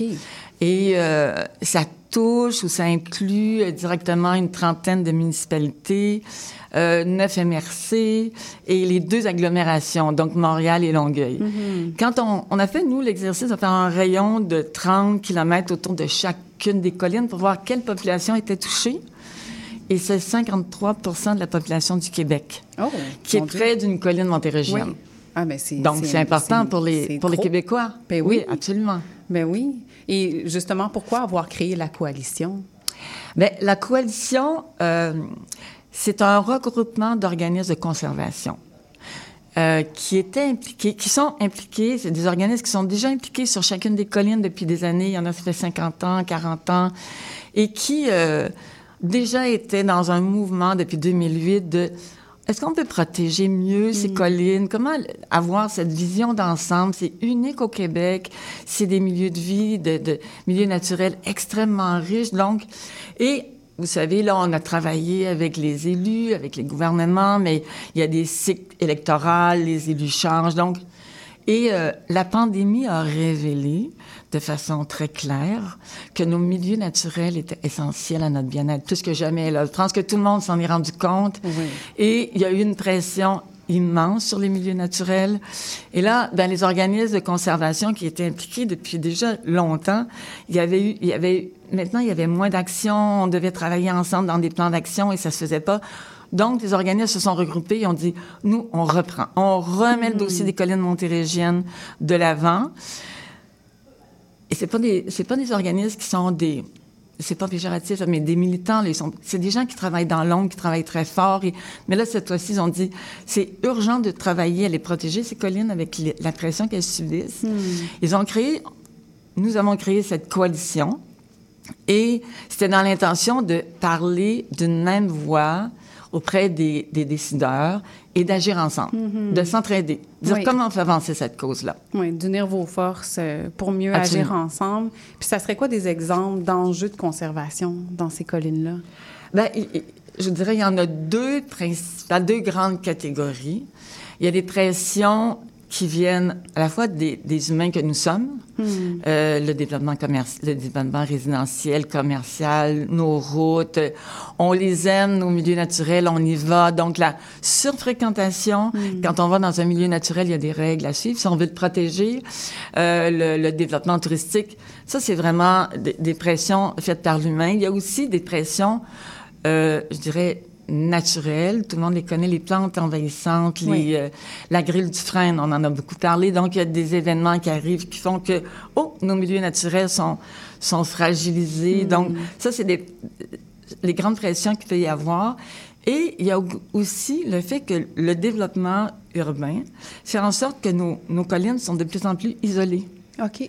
Donc, pour la, la, la, la survie de la biodiversité, des écosystèmes et des habitats, il faut vraiment que ces milieux naturels, qui sont très, très riches, réussissent à être connectés l'un à l'autre pour permettre une migration de la faune, de la flore. Ouais. Et on sait qu'avec les changements climatiques, Vraiment, on le voit là, hein, que ça vient du sud et ça s'en va vers le nord et il y a vraiment une migration.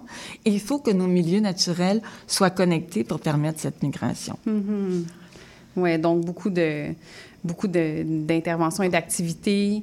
Euh, vous avez une plateforme web interactive, il y a des vidéos aussi, vous faites des interventions publiques, vous avez du soutien aux membres avec des plans de conservation aussi.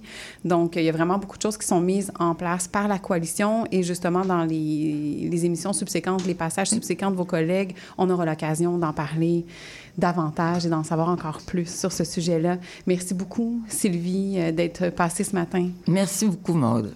Au grand plaisir. Et puis donc, on, on va se retrouver justement la semaine prochaine pour continuer de découvrir les Montérégiennes qui sont là pour se faire du bien. Donc, on sera avec euh, Geneviève Poirier-Gis, responsable de l'engagement des communautés chez Connexion Nature.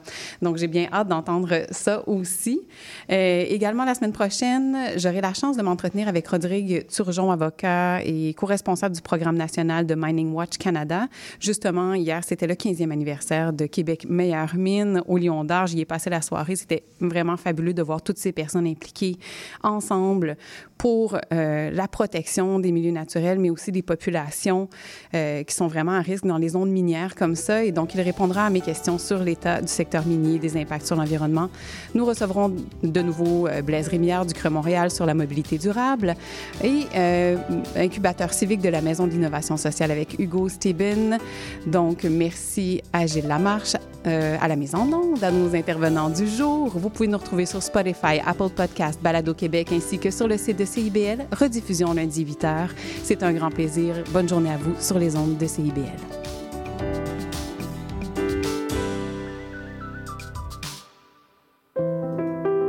Je m'appelle Charlie Mulot.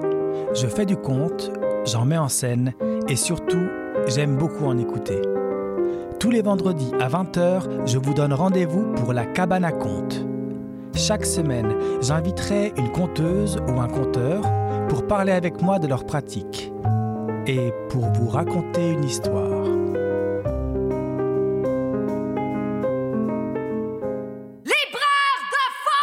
Tout sur la littérature. Cette forme-là parlait d'une certaine manière du fond que je voulais explorer. Et ça va générer chez lui une réelle angoisse. Une série nouvelle qui s'appelle Le Projet P. Le personnage de Marion, par exemple, c'est beaucoup défini à travers ce qu'elle peut faire pour les autres ou ce qu'elle représente aux yeux des autres. Avec Linda Dion et Mike Seviano. Jeudi 18h, rediffusion mardi 11h30. CIBL, au cœur de la littérature.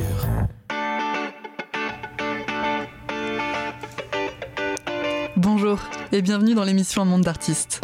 Je suis Louise Anneau et chaque mercredi de 1h à 1h30, nous découvrirons ensemble l'histoire d'un ou d'une artiste en tout genre. À la manière d'une histoire, nous retracerons sa vie, son parcours, ses rencontres et son empreinte.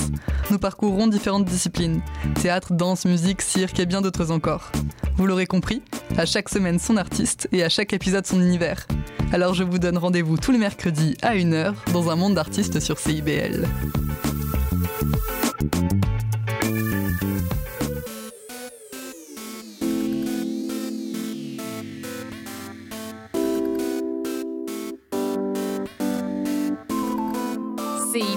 101.5 Montréal. Vivre Montréal, Montréal. Alors, ici c'est IBL. On entre en onde bientôt, bientôt, dans 5 minutes. CIBL 101.5 au cœur de Montréal.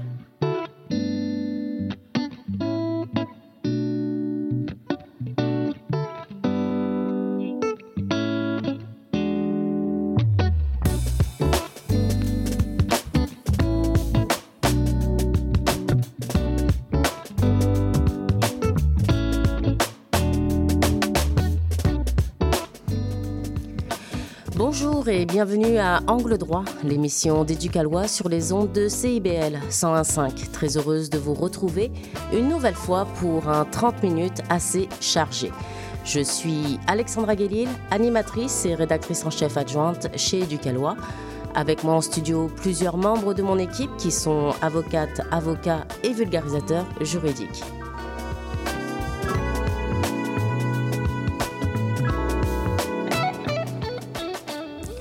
Au programme aujourd'hui, entrevue avec Anne-Marie Santorineos de Justice Pro Bono, chronique sur différents sujets pensés pour vous.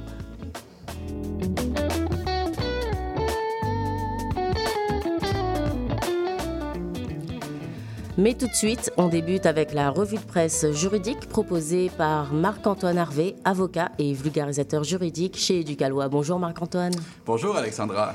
Alors dis-moi, quels sujets ont retenu ton attention cette semaine? Oui, vous savez, avec l'automne, c'est le temps des pommes. As-tu remarqué la présence généralisée de séances photos dans les vergers de pommes sur les réseaux sociaux? Oui, mais dis-moi, c'est quoi le lien avec le droit? Une photo de soi, c'est personnel. Techniquement, on ne peut pas utiliser ou publier la photo d'une personne sans son consentement. Ça s'appelle le droit à l'image. Si la diffusion de la photo ou de la vidéo porte atteinte à l'estime d'une personne, on peut s'adresser à un juge ou demander un montant d'argent en réparation du tort subi. Cependant, il y a des circonstances où on peut utiliser des images sans permission. Par exemple, il peut s'agir d'une photo de soi devant un monument historique ou une place publique, dans une foule, à une partie de hockey, ou si vous êtes une personnalité publique et que c'est normal qu'on prenne une photo de vous. Euh, on va parler tout de suite euh, logement. Euh, Il y a eu du nouveau hein, dans l'actualité. Oui, Alexandra, nous avons vu cette semaine le premier ministre François Legault envisageant de reculer sur les dispositions touchant la cession de bail dans le projet de loi de sa ministre France-Hélène Duranceau. Euh, Marc-Antoine, est-ce qu'on peut rappeler c'est quoi une cession de bail? Oui, OK. Si vous êtes locataire et souhaitez quitter votre logement avant la fin de votre bail, deux options s'offrent à vous. La sous-location et la cession de bail. La sous-location est souvent temporaire. Vous trouvez un locataire pour reprendre vos paiements quelques mois avant de retourner dans votre logement par la suite. On reste responsable du bail. La cession de bail permet de transférer le bail à une autre personne complètement. On n'est plus responsable du bail. Pour ce faire, il faut envoyer un avis écrit à votre propriétaire. Le propriétaire a 15 jours à compter de la réception de l'avis pour répondre. Actuellement, le proprio n'a pas le droit de refuser la sous-location ou la cession de bail sans motif sérieux. Alors, qu'est-ce qui pourrait changer avec l'adoption d'un tel projet de loi dans sa forme actuelle? Le projet de loi 31 permettrait aux propriétaires de refuser euh, la demande de cession de bail pour un motif autre qu'un motif sérieux. Ce serait maintenant aux locataires de démontrer que la personne qu'ils ont trouvée est adéquate, un locataire sans trouble de comportement ou encore qui est solvable.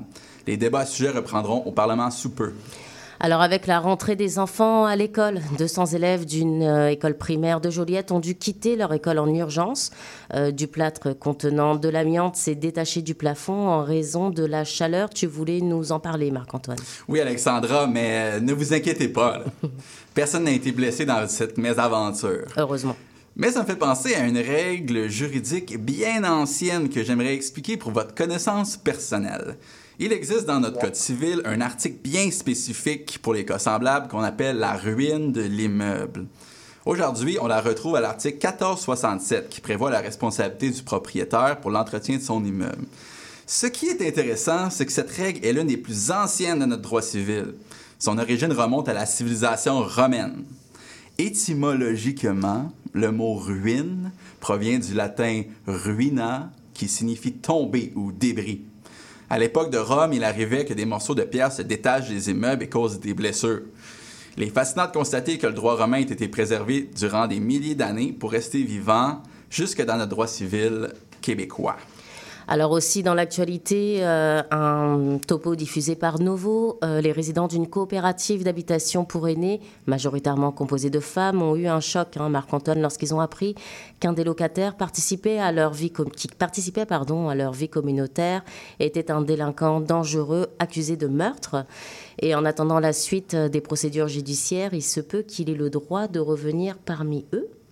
Je voulais vous en parler. On rapporte le cas de Serge Audette. Il a commis des délits sexuels de 1984 à 1998 et le tribunal l'a déclaré délinquant dangereux. Euh, il est incarcéré, mais euh, il pouvait demander sa remise en liberté malgré de nouvelles accusations contre lui. Mhm. Est-ce qu'on peut rappeler c'est quoi un délinquant dangereux? OK, c'est une personne qui a été déclarée coupable de sévices graves contre la personne à répétition. Il faut surtout que le délinquant démontre une indifférence, un manque d'empathie par rapport à ses actions. Dans ce cas, le tribunal peut prononcer une peine de prison indéterminée, c'est-à-dire qu'aucune date de sortie n'est prévue à la peine. Il doit plutôt se soumettre à des examens périodiques de sa capacité à obtenir sa libération conditionnelle après un certain temps. Alors, une pétition a été signée par les résidentes pour informer la commission des libérations conditionnelles de leurs craintes par rapport à son retour. Est-ce qu'elles ont raison de s'inquiéter, Marc-Antoine? La mission primaire de la commission des libérations conditionnelles est de protéger la société. Les citoyens ne devraient pas s'inquiéter. hein. Elle s'assure que le délinquant ne présente pas un risque inacceptable pour la communauté. Merci beaucoup, Marc-Antoine, pour cette revue de presse euh, juridique. Euh, On se donne rendez-vous la semaine prochaine. Merci.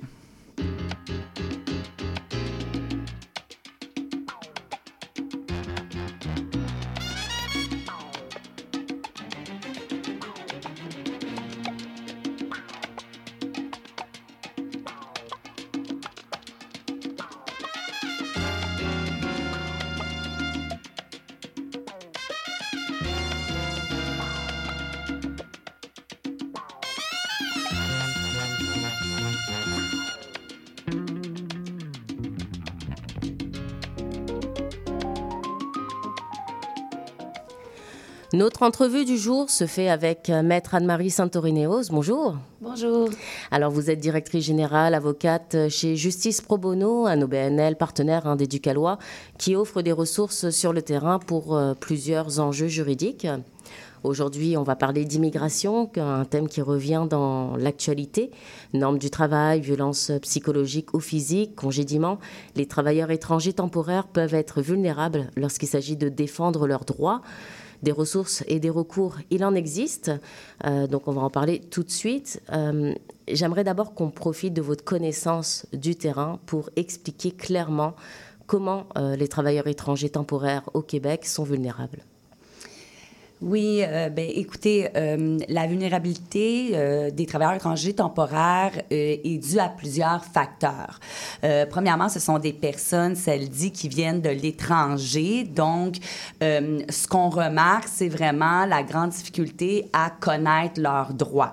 Donc, ils ont une méconnaissance de leurs droits. Si déjà, on le sait avec Éducalois et son, son mandat d'éducation juridique, on remarque que la population en général au Québec a une difficulté à comprendre ses droits ou à faire valoir ses droits, ben imaginons des personnes qui arrivent de l'étranger assez rapidement, n'est-ce pas, hein, comme travailleurs étrangers et euh, qui se retrouvent là euh, très rapidement sur les lieux de travail et commencent euh, euh, l'emploi. Alors, c'est vraiment là, la première, là, le premier constat que l'on fait lorsqu'on les rencontre sur le terrain le fait qu'il faut les sensibiliser à leurs droits, euh, leur expliquer, hein, il faut le savoir, que les droits des travailleurs étrangers temporaires en matière de droit du travail sont les mêmes que Mhm. les travailleurs québécois et euh, les différents recours qui pourraient euh, s'offrir à eux si jamais ils pensent que leurs droits là, ont été lésés. Alors Anne-Marie, cette vulnérabilité, euh, elle a quel impact, quels impacts exactement dans une vie quotidienne euh, quand on est travailleur euh, temporaire étranger? Oui, ben elle peut prendre de différentes formes. Euh, si on prend des exemples de cas qu'on voit sur le terrain, c'est sûr qu'il y en a plusieurs qui ont attrait euh, aux conditions de travail. Euh, on a eu, par exemple, un cas d'un euh, Guatémaltais qui se retrouvait, là, donc, euh, sur, en, matière d'emploi au, au travail dans une ferme et qui faisait plusieurs heures. Et son contrat, ils ont un contrat de travail, expliquait le nombre d'heures qu'il devait faire par semaine. Et puis, il nous a demandé, ben est-ce normal qu'on me demande là, de faire euh, 10 heures là, ou 12 heures par jour alors qu'on en pré- prévoyait peut-être 7? Et euh, si ces heures-là devaient être rémunérées. Donc, on se retrouve devant un cas un peu classique en droit du travail où ben, le contrat n'est pas respecté au niveau des heures et où les heures supplémentaires doivent évidemment être payées. Alors, la vulnérabilité ici euh, va venir du fait, bon, qu'il connaît pas nécessairement ses heures, mais le fait qu'il fait des heures excessives de travail va peut-être mener, par exemple, à une lésion professionnelle. Et donc, cet employeur-là va peut-être se blesser. On a eu des cas comme cela. Évidemment, on a des employeurs exemplaires au Québec, il faut le nommer, mais dans des cas de situations plus difficiles, on a eu aussi des situations où lorsqu'il y a lésion professionnelle, on va demander au travailleur de ne pas déclarer sa blessure. On va lui demander de continuer à travailler. Et évidemment, mais ça va empirer sa situation au niveau de la protection là, euh, de ses conditions de travail, au niveau, par exemple, des lésions et santé de sécurité au travail. Mhm. Ne pas déclarer, j'imagine que ça provoque un certain stress hein, chez, euh, Et chez ces voilà, personnes. Ce qui euh, nous touche beaucoup quand on est sur le terrain, c'est de voir ce stress-là vécu par les travailleurs étrangers temporaires, mais le fait aussi qu'ils ne veulent pas parler.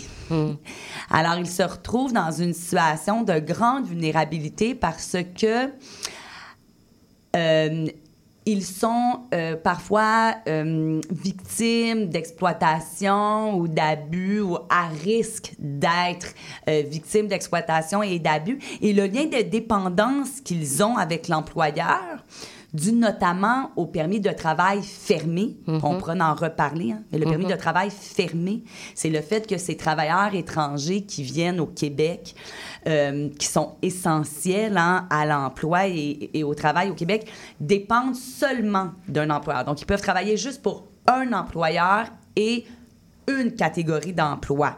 Donc, lorsqu'ils se trouvent dans des situations euh, d'abus ou d'exploitation où potentiellement leurs droits ont été lésés, ben ce lien de dépendance-là avec l'employeur, en quelque sorte, les refute un peu à vouloir dénoncer ou ben, faire recours, par exemple, à des services comme ce qu'on offre à Justice Pro Bono et d'autres organismes pour pouvoir s'assurer là, euh, de les défendre ou de leur expliquer leurs droits Mhm. et s'assurer que leurs droits sont protégés. Mais je suis pas certaine de comprendre. Avec les années, le permis de travail fermé a quand même beaucoup évolué avec le temps au Québec. Est-ce que c'est toujours comme ça? Oui, le permis de travail fermé demeure un permis de travail qui est lié seulement à un employeur donné pour une catégorie d'emploi. On a vu certains programmes, effectivement, gouvernementaux évoluer vers, par exemple, ce qu'on va appeler un permis de travail ouvert pour travailleurs vulnérables. Ça le dit, c'est pour travailleurs vulnérables. Donc, c'est pas un permis de travail ouvert où euh, quiconque pourrait demander là, de pouvoir là, avoir une autorisation plus élargie d'emploi. C'est vraiment des situations où les travailleurs vont avoir été victimes de ce qu'on va appeler violence. Qu'est-ce Mhm. qu'on veut dire par violence? Il faudra vraiment démontrer, et le fardeau de la preuve se retrouve sur le travailleur étranger temporaire, de démontrer qu'il a été victime de violence physique, psychologique, euh, peut-être d'abus en matière d'exploitation financière. Donc, il faudra quand même faire une démonstration de cet abus pour pouvoir avoir accès au permis de travail ouvert pour travailleurs vulnérables. Et comme je le disais, le fardeau demeure quand même sur le travailleur. Donc, c'est pas toutes des démarches faciles quand on est dans une situation de vulnérabilité. et, euh, et, et voilà, c'est pour ça aussi qu'il y a de l'accompagnement qui est offert.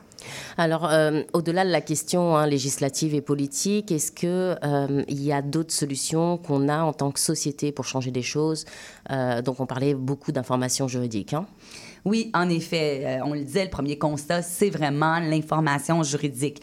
Donc, nous, dans notre mandat, puis plusieurs autres organismes sur le terrain, on s'assure, en quelque sorte, d'aller, sensibiliser les travailleurs sur leurs droits et obligations. hein, comme travailleurs étrangers temporaires aussi, il faut vraiment leur expliquer tout le contexte qui entoure leur contrat de travail et leur arrivée au Québec. Mais on sensibilise aussi les employeurs. Donc, il y a aussi ce travail de sensibiliser les employeurs au fait que, euh, ben, on le disait, les travailleurs étrangers ont les mêmes droits que les travailleurs au Québec, puis s'assurer qu'il y a peut-être des séances d'information qui sont données ou aller sur le terrain pour euh, avoir tu sais, cette opportunité de pouvoir leur présenter euh, les droits au Québec. Alors, on va terminer par des ressources. Il y a un nouvel outil hein, qui vient de sortir en termes d'information juridique. Euh, quelle est sa plus-value? Est-ce qu'on peut en parler rapidement pour les auditeurs et auditrices? Oui, euh, ben, au niveau des euh, services qui sont offerts, euh, ben, Justice Pro Bono, effectivement, a eu un financement d'Immigrants Québec et du gouvernement fédéral. C'est pour démontrer quand même qu'il y a une action aussi gouvernementale pour avoir des services pour protéger les droits des travailleurs étrangers temporaires. C'est une ligne d'appel sans frais, donc le 1-866 4881 ou une ligne WhatsApp qui est au 438 337 6002. Euh, la ligne WhatsApp, elle est très utilisée par les travailleurs étrangers temporaires. C'est vraiment un moyen de communication très privilégié Mhm, ce que pour dire, oui. pouvoir là, tu sais, communiquer euh, Sans frais, à moindre sans coût, frais, ouais. une ligne directe euh, pour avoir de l'information juridique. Donc, euh, il y a une avocate, euh, donc spécialisée en droit d'immigration, qui va prendre ces appels-là et ces messages-là, qui va fournir une information juridique et qui va peut-être pouvoir accompagner ces travailleurs-là. Puis, dépendamment de la situation du travailleur, on va ensuite référer à notre banque d'avocats pro bono qui euh, vont prendre les dossiers et vraiment là, accompagner le travailleur tout au long de sa démarche, euh, quelle qu'elle soit. Je vous remercie beaucoup, maître euh, Anne-Marie Santorineos. Je vous rappelle, je rappelle que vous êtes directrice générale et avocate euh, chez Justice Pro Bono, un OBNL partenaire d'Éducalois. Merci. Merci à vous.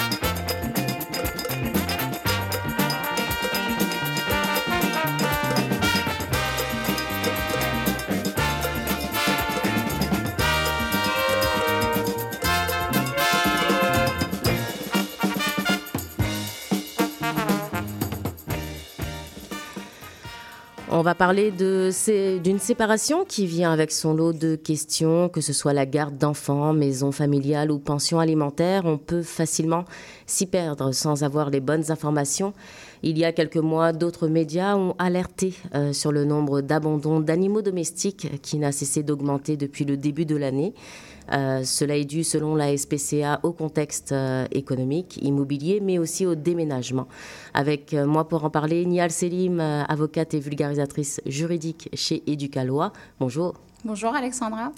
Alors, Nial, les animaux de compagnie, que ce soit les chats, les chiens, lapins ou cochons, sont des membres à part entière d'une famille ou d'un couple. Euh, Qu'est-ce qui se passe quand ça éclate euh, et qu'il y a séparation? Est-ce que la loi encadre ce type de, de situation? Oui, alors en fait, ce qu'il faut savoir, c'est que les animaux n'ont pas exactement le même statut légal que les enfants, même si, comme tu l'as mentionné, ce sont souvent considérés comme étant des membres de notre famille. Donc ça veut dire que si jamais un couple n'est pas d'accord sur qui va garder le chat, le chien, le perroquet, peu importe, après une séparation, eh ben, le tribunal ne va pas appliquer exactement les mêmes critères que si c'était un conflit sur la garde des enfants. Quand des enfants sont impliqués dans ce type de situation, donc une séparation ou un divorce, eh ben, le tribunal va décider en fonction de ce qui est dans le meilleur intérêt de l'enfant. C'est toujours le critère le plus important. Donc, qu'est-ce qui va favoriser sa stabilité? Mhm. Où est-ce qu'il sera le plus épanoui? Qu'est-ce qui répond le mieux à ses besoins? Dans le cas d'un conflit sur les animaux de compagnie, ce n'est pas exactement la même chose parce que le tribunal ne va généralement pas tenir compte de l'intérêt de l'animal. Donc, par exemple, le tribunal ne va pas regarder quel conjoint est plus apte à s'occuper de, l'animal. Alors Nial, comment, euh, lorsqu'il y a une chicane hein, sur la garde des animaux de compagnie, concrètement, dans ce type d'affaires, comment le tribunal va trancher sur cette question? En fait, le tribunal va régler la question de la même façon qu'il réglerait un conflit sur des meubles, par exemple. Dans, ce situa- dans cette situation, la loi soumet les animaux aux mêmes règles que les objets. Donc, ça veut dire que le tribunal va regarder qui est le véritable ou la véritable propriétaire de l'animal, et c'est cette personne qui va le garder après la séparation. Donc, euh, prenons l'exemple d'un- d'une personne qui, a, qui est allée à un refuge et qui a Mhm. adopté un animal. Eh bien, cette personne devra prouver qu'elle est propriétaire de l'animal. Ça peut aussi être le cas si, par exemple, il y a un membre du couple qui a reçu l'animal en cadeau. Hmm. Et comment on fait pour prouver ça exact- exactement? Ça dépend vraiment du cas par cas. Il n'y a pas vraiment de règles très claires à ce sujet dans la loi. Donc, j'ai donné l'exemple de la personne qui va à un refuge. Ben, ça peut être des papiers d'adoption. Mais il faut savoir que la situation n'est pas toujours très claire. Il y a quand même pas mal de zones grises. C'est pas toujours noir ou blanc. Donc, imaginons que ce soit deux, en fait, les deux membres du couple qui aient adopté l'animal. Ben là, ce serait plus compliqué, en fait, de prouver qui est véritablement propriétaire parce qu'en fait, les deux le seraient. Euh, ça peut aussi être compliqué si, par exemple, aucun des conjoints ne- n'est capable de prouver qui est, véritablement propriétaire. Donc, il n'y a pas vraiment de preuves. Puis, à ce moment-là, ben, souvent, ce sera un peu un, jeu de témoignage. Donc, chaque conjoint peut témoigner devant le tribunal, puis le tribunal prendra la décision en fonction du témoignage le plus crédible. Alors, on ne cesse hein, de le dire et de le redire. En droit, la question n'est jamais oui ou non. En fait, ça dépend des faits. Euh, comment on fait si on veut prévenir ce type de situation? Ben, en fait, justement, la bonne nouvelle, c'est qu'il y a quand même moyen de prévenir ce type de situation. Donc, un couple peut très bien décider pendant la relation de se mettre d'accord sur le sort de leur animal de compagnie si jamais ils se séparaient un jour. Euh, puis, c'est un bon moyen quand même d'être créatif aussi et d'éviter les, chicanes. Donc, par exemple, les conjoints pourraient décider que si jamais ils se séparaient un jour, eh ben, il y aurait une garde partagée, entre guillemets, de l'animal. Puis, il y a quand même pas mal de personnes qui font ça. Ça devient de plus en plus courant. Il y a même des refuges qui proposent des modèles, en fait, de ce type d'entente. Puis, les conjoints peuvent s'en inspirer aussi. Donc, ces modèles, j'imagine, sont disponibles en ligne sur le site des différents refuges. Et Nial, si le couple n'a rien prévu avant de se séparer, euh, bah, quand tout allait bien, euh, est-ce qu'il y a d'autres moyens de régler le conflit avant d'aller au tribunal?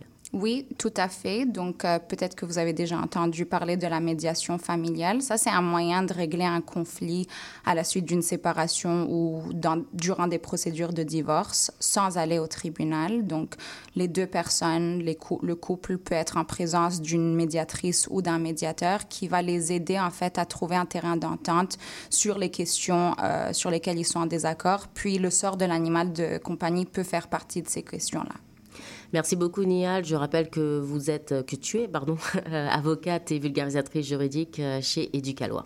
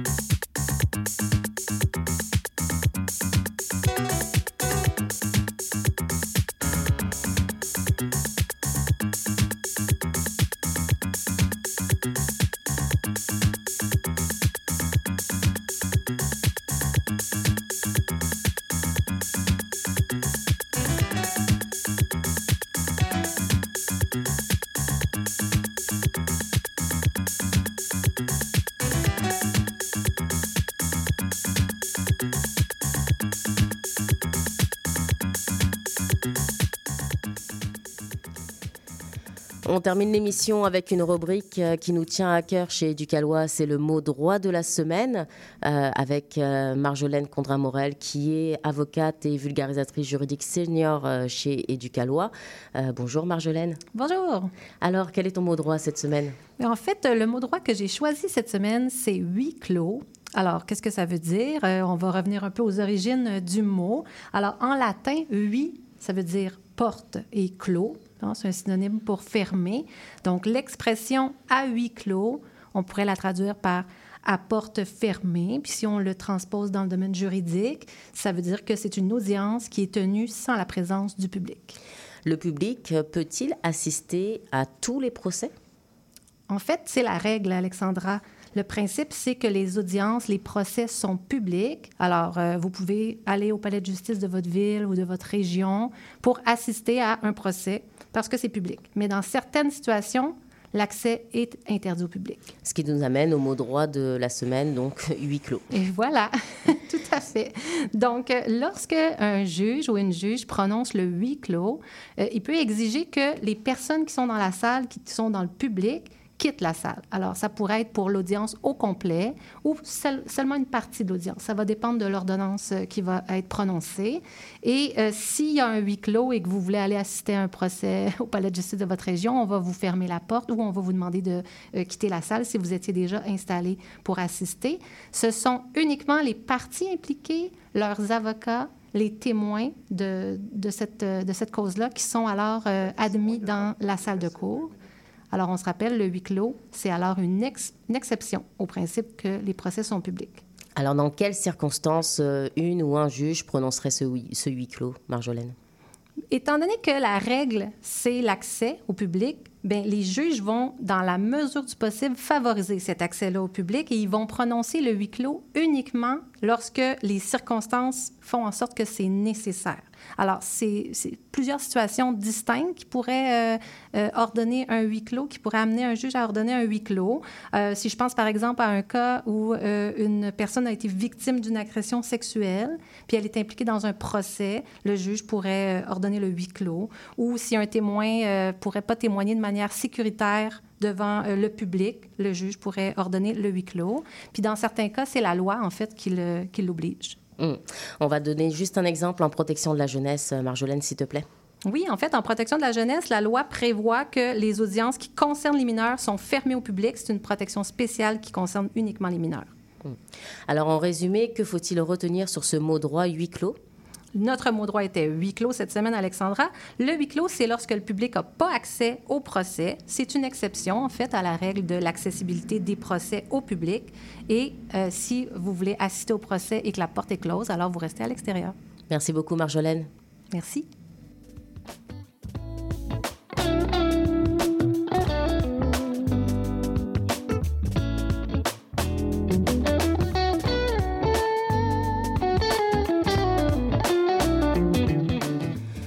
Les bonnes choses ont une fin, c'est déjà le temps de se quitter et puisqu'on est ensemble dans l'aventure, inspirez-nous avec vos idées et vos questions. On a une adresse courriel angle droit à commercial éducalois.qc.ca. À la technique, on remercie Gilles Lamarche qui nous prête euh, main forte. Merci beaucoup. Et nous, on se donne rendez-vous la semaine prochaine pour d'autres sujets, d'autres voix, sur le même créneau horaire et toujours sur les ondes de CIBL 101.5. Bonne journée!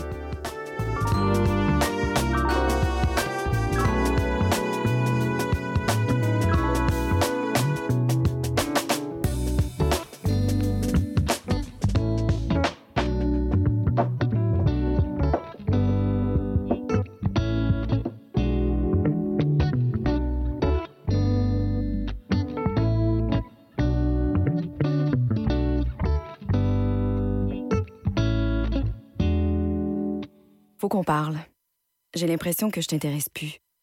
Quand on est ensemble, tu regardes ailleurs. Tout semble plus intéressant que moi. Je le sais que je suis plate, là. Je, le sais que tu veux garder tes vieilles habitudes. Mais j'aimerais ça sentir que tu me regardes, que tu es concentré sur moi. J'aimerais sentir que j'ai toute ton attention. Sinon, tu pourrais avoir un accident. La route a besoin que vous soyez concentré. Au volant, portez toute votre attention sur la route. Un message de la Société de l'assurance automobile du Québec. Bonjour, ici Boris Chassagne. Pour découvrir l'actualité locale d'un bout à l'autre du pays, écoutez l'émission Point de vue. On vous présente des reportages, portraits et entrevues réalisés par nos journalistes postés dans des provinces et territoires canadiens, société, art, culture, environnement, affaires publiques, l'information locale destinée à un auditoire national. Les jeudis 10h sur CIBL FM. CIBL 101.5 Montréal. L'émission qui suit vous est offerte en rediffusion.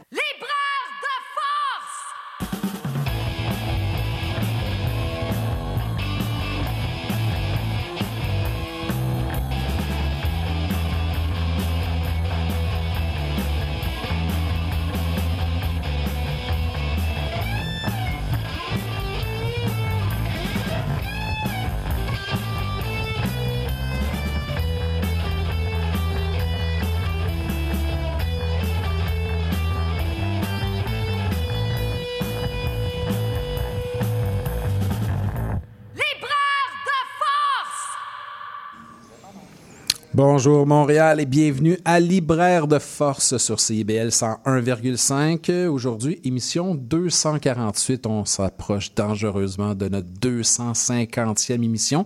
Ça commence à ressembler à de l'exploit, je vous dirais, là, vraiment, là, et surtout pas de l'exploitation. Au contraire, comme on le disait avec euh, Jason dans l'émission juste avant, on le fait par plaisir. On est bénévolat, mais on le fait avec passion et plaisir. Sinon, ben écoute, on serait pas là tout simplement. Les gens qui viennent également à l'émission, il y en a beaucoup. Pendant la 250e, on va se faire... euh, en fait, on va avoir euh, les gens de la maison d'édition Pleine Lune qui vont venir nous voir, puis on va parler de cette maison d'édition-là qui, si je ne m'abuse, dans un an ou deux, fête ses 50 ans, tout ça. Donc, on va en profiter, parler avec eux. C'est intéressant quand même, 50 ans de maison d'édition au Québec. Bon, on va en parler, tout ça. Puis on va se permettre, moi et Linda, on sera ensemble en studio. Ça arrive pas souvent, fait qu'il va y avoir un beau party ensemble. Puis euh, on va se permettre de faire une belle rétrospective de ces, euh, de ces 250 émissions-là qui font là, présentement à peu près un 5 ans et 2-3 mois, je vous dirais. On va vous sortir plein de chiffres. Donc, euh, soyez là. Aujourd'hui, 248e émission. Fin de l'émission, on retrouve Anthony Lacroix, notre auteur en résidence, qui... Euh, ben, aujourd'hui, c'est l'avant-dernière. Donc, euh, son projet d'écriture, euh, un peu en direct, à partir de ses lectures et de lectures qu'il va faire, euh, ben, il a, ça, ça, ça, ça s'avance vers la fin. On veut voir un peu. Et je ferai un peu d'interprétation. C'est- Aujourd'hui, il m'a donné un petit rôle dans son texte. Vous verrez ça en dernière partie d'émission. Juste avant Anthony, on a une entrevue avec Madeleine Allard qui vient de sortir euh, aux éditions Québec-Amérique un roman qui s'appelle Une fenêtre par où s'échapper. Je dirais une histoire euh, de famille euh, plus ou moins conventionnelle, un peu parfois com- compliqué ou problématique. Je trouvais qu'il y avait un genre de petit air de feuilleton dans cette écriture-là. On pourra en parler avec elle. Et on débute l'émission avec une autrice aux éditions Boréal qui a sorti un roman qui s'appelle Muette. Pascal Beauregard, bonjour. Bonjour. Ça va bien? Ça va très, très bien, toi? Ben, ça va très bien. Belle, euh, belle lancée pour ce roman-là. Je peux témoigner personnellement du Oui. lancement qui s'est passé à la librairie Oui. Pauline. Puisqu'il y a même manqué de livres au lancement. Donc, Ben ouais, hein? mais mais- mais il y avait plein de monde. Exactement, c'est ce que je voulais dire. C'est génial. C'était vraiment génial, c'était super intéressant, c'était vraiment agréable de voir qu'il y avait plein de gens qui étaient là, plein de gens que, bon, il y avait des gens connus quand même, il y avait des, des, des, des amis, tout ça, mais je voyais des gens qui s'avançaient puis qui semblaient pas connaître l'autrice, puis ils venaient vraiment par, par intrigués, par On se pose des questions. effectivement. Premièrement, je le dis d'emblée, puis là, c'est, ben, il faut bien parler d'un roman qui traite de surdité et de mutité pour dire que visuellement, la couverture est superbe.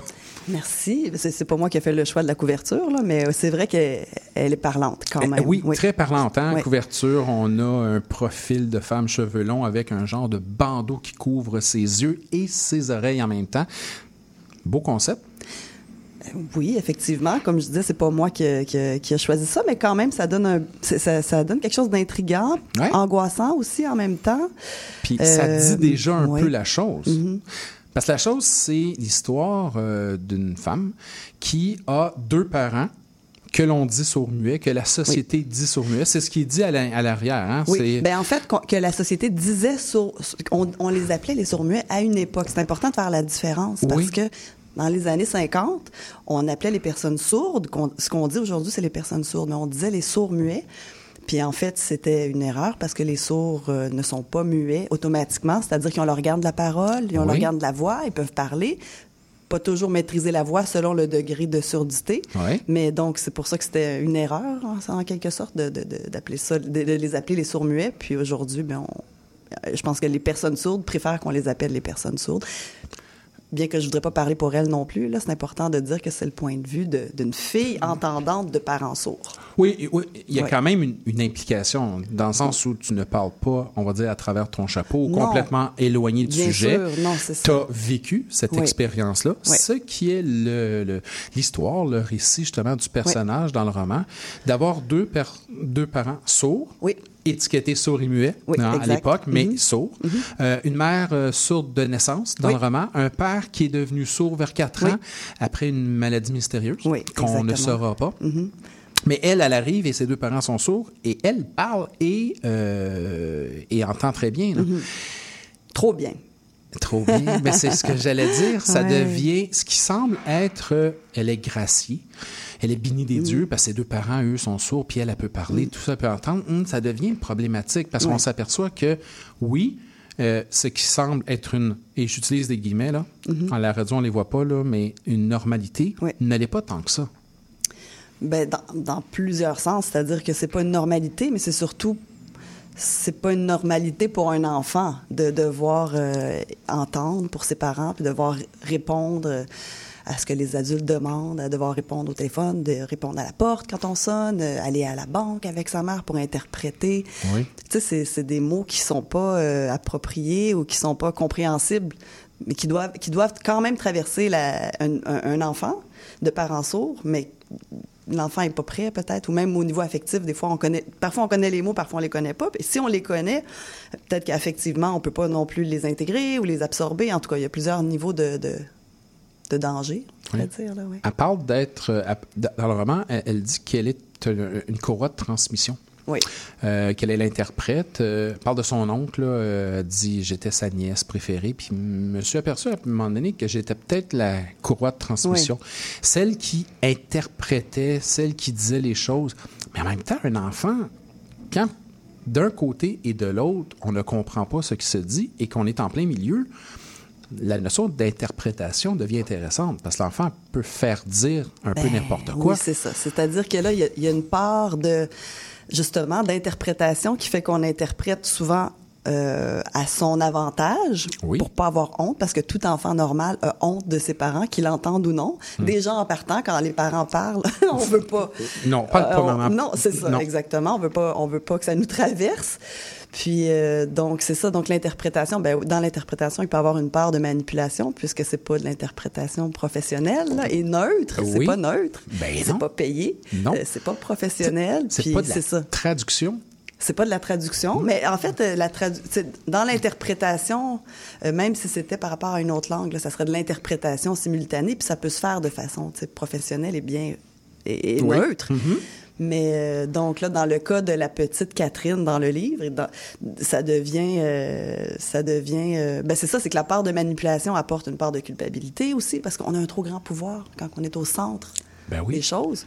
Donc on peut, on est comme un genre de Manitou qui peut tout, euh, Qui est responsable, qui manie tout, puis qui est responsable de, de, de, de plein de choses, mais finalement qui ne l'est pas, mais qui se sent beaucoup trop responsable. Donc, euh, ouais, c'est ça, c'est ce côté-là. J'ai trouvé ça intéressant de- de- d'exploiter ça parce que les niveaux de, de- d'interprétation. Parce qu'en fait, ce que je voudrais dire, c'est que c'est un livre, c'est super important de dire qu'au-delà d'un livre sur les sourds, tu sais, oui, il y a- y, y des sourds, puis les personnages principaux, deux des personnages principaux sont sourds. Mais la plupart des autres personnages entendent. Oui. Mais personne ne s'écoute ou personne ne se comprend. Puis c'est un livre, surtout un roman sur l'impossibilité de communiquer. Puis ça, c'est un sujet universel.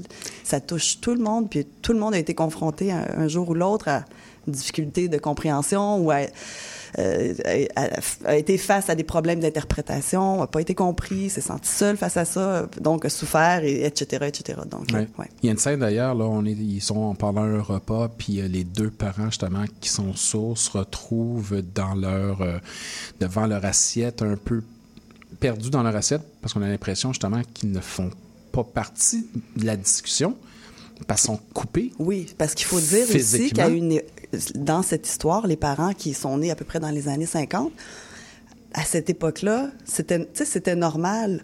Il y avait c'était normal d'avoir un enfant sourd dans une fratrie où toute la fratrie ne parlait pas la langue des signes, puis ni les parents n'apprenaient la langue des signes parce que dans ce temps-là, ben quand tu étais sourd, sais, autrefois, avant sourd-muet, il y avait l'appellation en anglais. Deaf and dumb, c'est c'est sourd et idiot, sourd et muet aussi. Là. Oui. Donc, mais on peut très bien comprendre que dans ce temps-là, c'était pas compliqué. Là, c'était on t'exclut puis on te met en institution puis bon, on t'exclut de la famille puis on n'a pas besoin de parler avec toi. Donc aujourd'hui, ça serait autre chose, mais vraiment, c'est à cette époque-là, ben c'est ça, ça arrivait souvent là que des, des des personnes qui sont nées à cette époque-là, qui se ramassent dans les années 80, 90 ou aujourd'hui encore dans leur famille à, à pas être compris.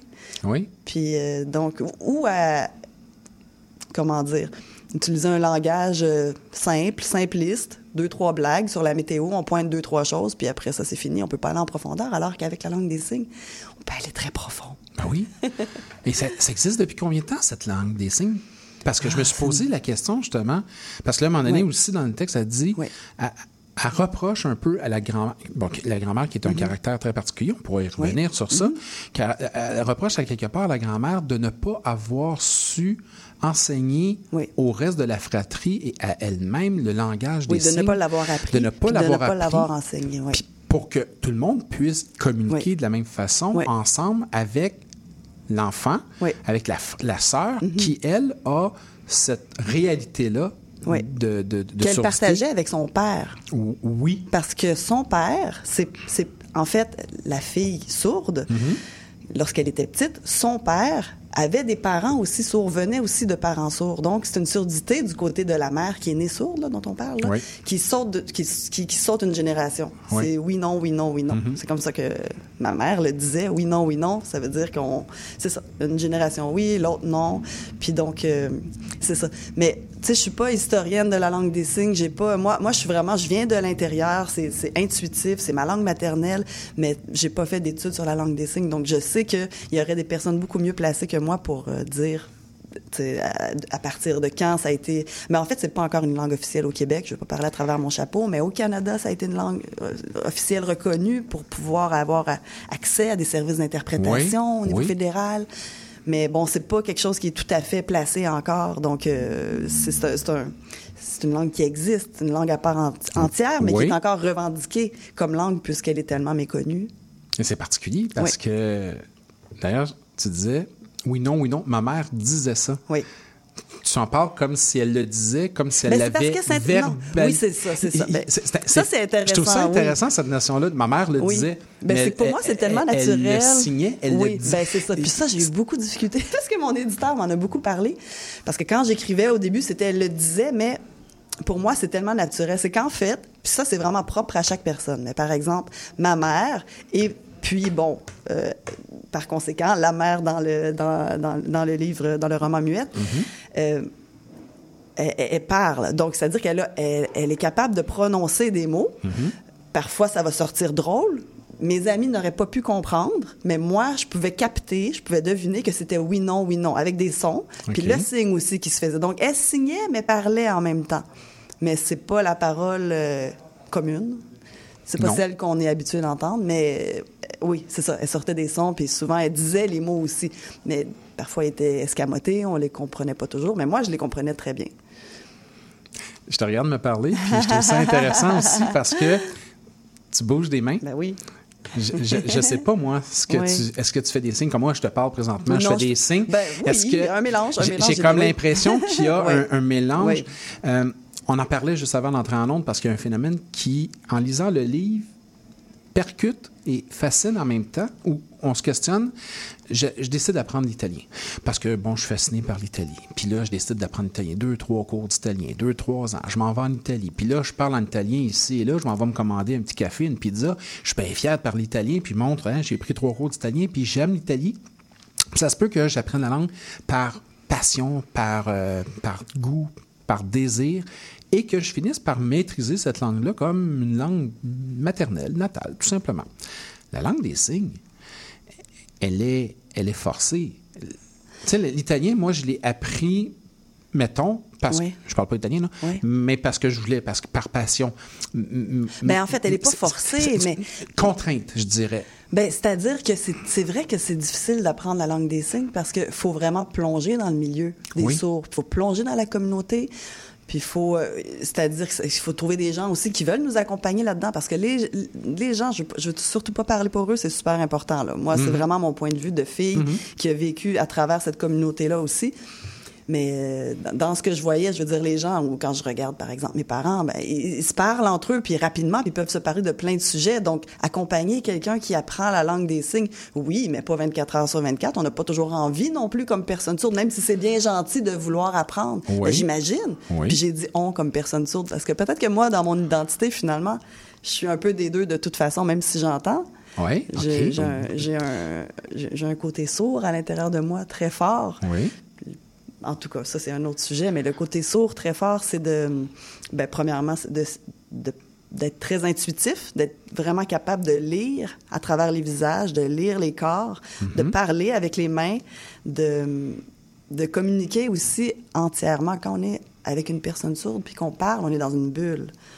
Puis c'est juste toi et moi, puis il n'y a rien d'autre autour, parce que si je détourne les yeux, C'est fini. c'est fini, on se perd de vue, puis on perd la, la, la, la conversation, puis l'intensité de la conversation, qui est toujours...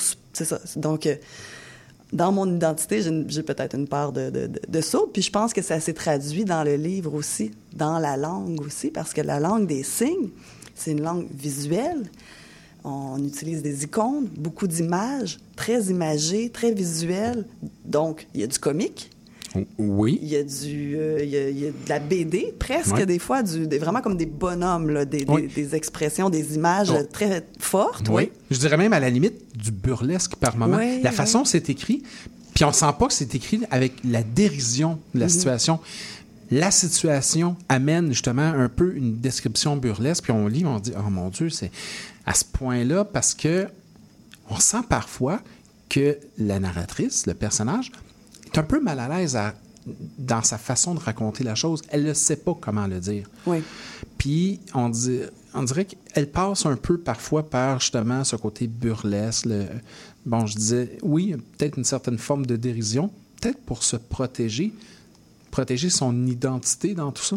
Probablement, oui, probablement. C'est c'est qu'il y, a- il y a tellement de- il y a des choses, beaucoup de secrets dévoilés aussi là. Donc c'est sûr que de passer par l'humour, c'est de, de de, de- c'est pas de camoufler, mais c'est peut-être d'attendrir un peu les choses Ouais. euh, cruelles Mhm. et euh, dures. Donc, euh, Puis je pense qu'il y a une part de, de, de, de ce que tu dis, là, de, de, de cet humour ou du, euh, de la dérision qui est vraiment propre à la langue des signes aussi en même temps. Ou je sais pas si c'est propre à la langue des signes ou propre à, à, à moi, mes parents, là, dans leur langage, mais c'est Mhm. qui, qui ont été tellement éprouvés que en même temps, on va pas vraiment... euh, ben, il faut rire des choses pour ne pas pleurer, tout simplement. C'est rire pour ne pas pleurer, puis ça, ça revient souvent, je pense, dans le livre. Puis j'ai voulu faire une écriture un peu en, en, en montagne russe, Oui. parce que la mère aussi, de par sa surdité, on ne sait pas si c'est que ça ou si c'est biologique, mais vit aussi des montagnes russes au niveau psychologique aussi. Là. Elle, elle a une instabilité psychologique. Puis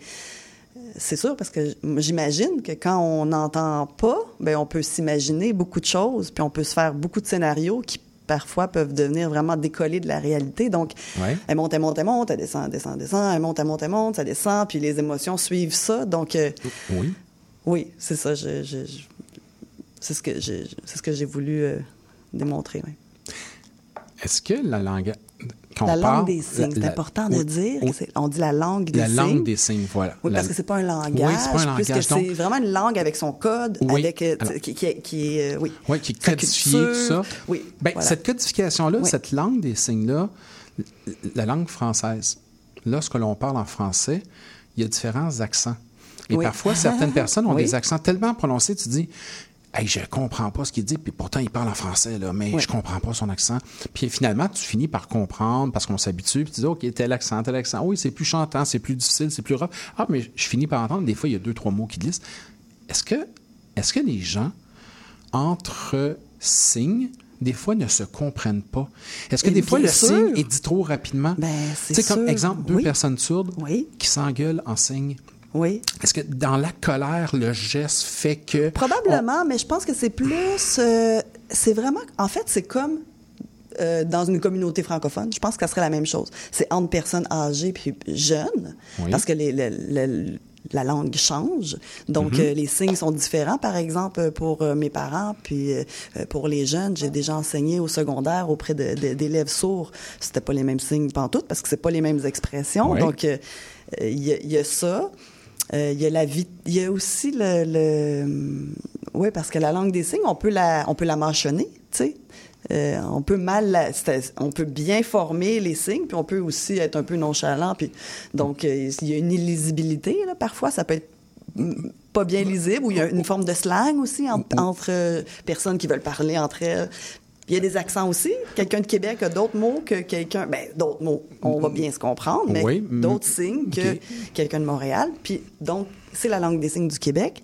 Donc, la langue des signes française est complètement différente. Puis, l'American Sign Language, c'est complètement autre chose.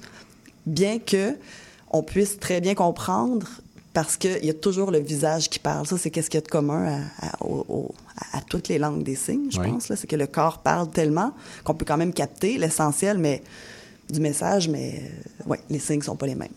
Qu'il y a beaucoup de niveaux de, de, de, de malentendus possibles entre sourds, Mhm. puis entre sourds et entendants encore plus, puis entre entendants et entendants aussi. Oui. D'ailleurs, tu dis Souvent. sourd et entendant. Oui. On, on se fait dire depuis quelque temps qu'il faut pas dire ça, il faut dire malentendant. Ben ça, je pense que c'est encore une fois, je veux pas me faire la porte-parole, mais je pense que c'est tu sais dans euh, bon par exemple euh, la mère euh, de, de, de Catherine qui est née sourde, elle est sourde, ce qu'on appelait sourde-muette, parce qu'elle est sourde profonde, même on peut dire sourde profonde. OK. Le père qui est, c'est un devenu sourd. Oui, oui. Donc, on peut dire ça. C'est une personne devenue sourde ou c'est un devenu sourd. Il n'est pas malentendant. Il entend un peu, mais il n'est pas malentendant parce qu'une personne malentendante, ce serait plutôt une personne euh, qui est capable. Ah, Il faut faire attention aux mots, là, mais qui peut quand même peut-être. euh, c'est comme si c'était un niveau de surdité qui était moins euh, fort Oui. puis qui peut qui, qui parle quand même la langue des signes ou pas. Il y a tellement de nuances en tout cas, c'est ça. C'est oui. Donc c'est vraiment propre, je pense, à chaque personne. C'est chaque- complexe quand même, hein? C'est très complexe. C'est ça. Mais par contre, euh, c'est ça. Ce qui est important de dire, c'est que non seulement c'est pas euh, tabou, mais c'est que les personnes sourdes sont fières de revendiquer qu'elles sont sourdes parce que c'est leur identité. Mhm. Puis leur langue, euh, c'est un, un joyau à découvrir Ouais. et à partager. Donc, euh, donc, elles sont très fières de ça. Puis c'est pas une tare de dire... euh, c'est pas, faut pas être gêné de dire euh, sourd, comme on, on a peur de dire euh, aveugle, puis on va dire non-voyant. Oui, je ça. sais pas pour euh, ces personnes-là, mais donc... C'est une conception physique. De, un état physique, c'est pas quelque chose qui est. Est-ce que entre euh, ces personnes-là et les autres, est-ce que la surdité entraîne une. euh, je dirais, est-ce que ça te donne des personnes qui sont plus à l'écoute? Pour pas faire de jeu de mots, Oui, là. pour, pour les personnes sourdes. Oui. Est-ce que ça fait des personnes qui sont plus à l'écoute? C'est intéressant. Elles vont, elles vont, elles vont s'emmurer, justement? Elles vont se fermer? Ben, je penserais pas. Non? S'emmurer, je pense que c'est vraiment un cliché de dire Oui. qu'elles s'emmurent, les Mhm. personnes sourdes, parce que, ben, tu sais, encore là, ça dépend de chaque personne. Si on regarde, par exemple, le personnage de Catherine, sa mère dans le livre, sa mère est sourde. Puis elle est sourde aussi, c'est-à-dire sourde émotivement, émotionnellement. Oui. fermée. Mais combien de personnes dans, dans la, dans la vie, là, qu'elles entendent ou non, elles sont quand même sourdes parce que soit qu'elles sont fermées, soit qu'elles elles- elles ont un discours intérieur tellement fort que- qu'elles n'arrivent pas à se brancher aux autres, Mhm. puis à, à- à- à lire le monde extérieur parce qu'elles elles restent dans une bulle. Puis la plupart des gens n'écoutent pas, la plupart des gens entendent pas. Euh, ben, en tout cas. Mais en fait, c'est- en, en fait, le oui, problème, c'est ça. oui, hein, souvent, oui. c'est que les gens entendent beaucoup, mais ils n'écoutent pas. Oui, aussi, aussi, c'est Ouais. ça. C'est que là, ça peut être, ils peuvent entendre, ne pas écouter, ils peuvent écouter, ne pas comprendre. Ouais. tu sais, dans la, dans la, la- la- c'est ça, dans l'incompréhension, il y a beaucoup de. de- La fameuse expression de oui, j'entends ce que vous dites. J'entends. Non, t'entends pas. T'entends, oui, t'entends, mais t'écoutes Oui, pas ce que j'ai dit. C'est ça. Donc, donc, je pense pas qu'on peut dire que les personnes sourdes sont emmurées. Au Puis peut-être même que parfois, au contraire, justement, elles ont une sensibilité ou une lecture du non-verbal, parce que ce qu'on dit, ça peut camoufler bien des choses, mais ce qu'on, tu sais, no bullshit, là. Avec une personne sourde, tu vois, là, si toi, tu vas pas bien, puis tu me dis, ça va, ça va. Non, excuse-moi, c'est c'est évident. Oui. C'est, on, on le lit. Puis c'est la, la langue première, c'est ça, c'est ce qu'on voit, parce que comme on n'entend pas, c'est clair, clair, clair, comme de l'eau de roche. Le visuel prend un peu plus de. Beaucoup plus. Beaucoup plus. Ça prend toute la place. On va revenir sur cet aspect-là. On va aller faire Oui. une petite pause musicale. On va aller, tiens, on va aller écouter Enjoy the Silence, la version Yes. de Tori Amos. Wow. Hein, je pense que ça fait plaisir à notre invité et à notre metteuse en ondes. On écoute ça et on revient avec Pascal Beauregard par la suite. Words like violence break the silence, come crashing in into my little world. Painful to me, pierce right through me. Can't you understand? Oh, my little girl, all I ever wanted. All I ever needed is here in my arms. All I ever wanted, all I ever needed is here in my arms.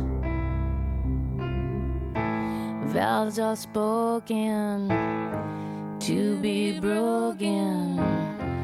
Feelings are intense, words are trivial. Pleasures remain, so does the pain. Words are meaningless and unforgettable. All I ever wanted, all I ever needed is here in my arms. All I ever wanted, all I ever needed is here in my arms.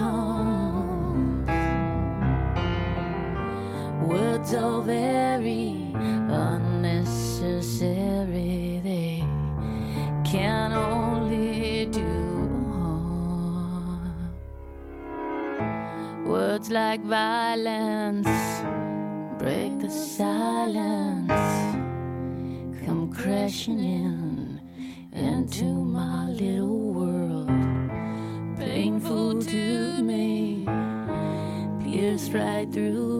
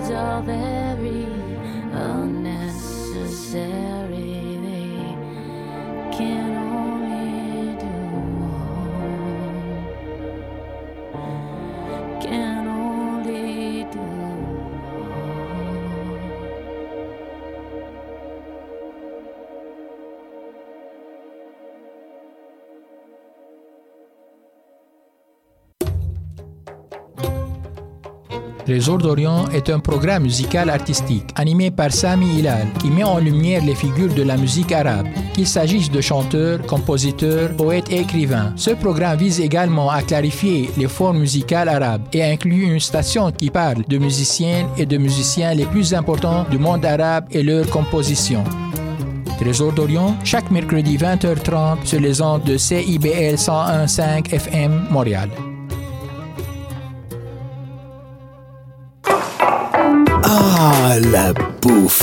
Sophie Ginou et Gilles Dameneux mettent la table pour vous servir tout ce qui se passe dans l'industrie. Au menu, les chefs, les artisans, les producteurs, les initiatives alimentaires, tous les développements autour du mouvement vegan, les solutions au gaspillage, découverte des produits locaux, les tendances et les événements à venir. Plaisir gourmand. Tous les mardis, 18h. CIBL, au cœur de la bouffe.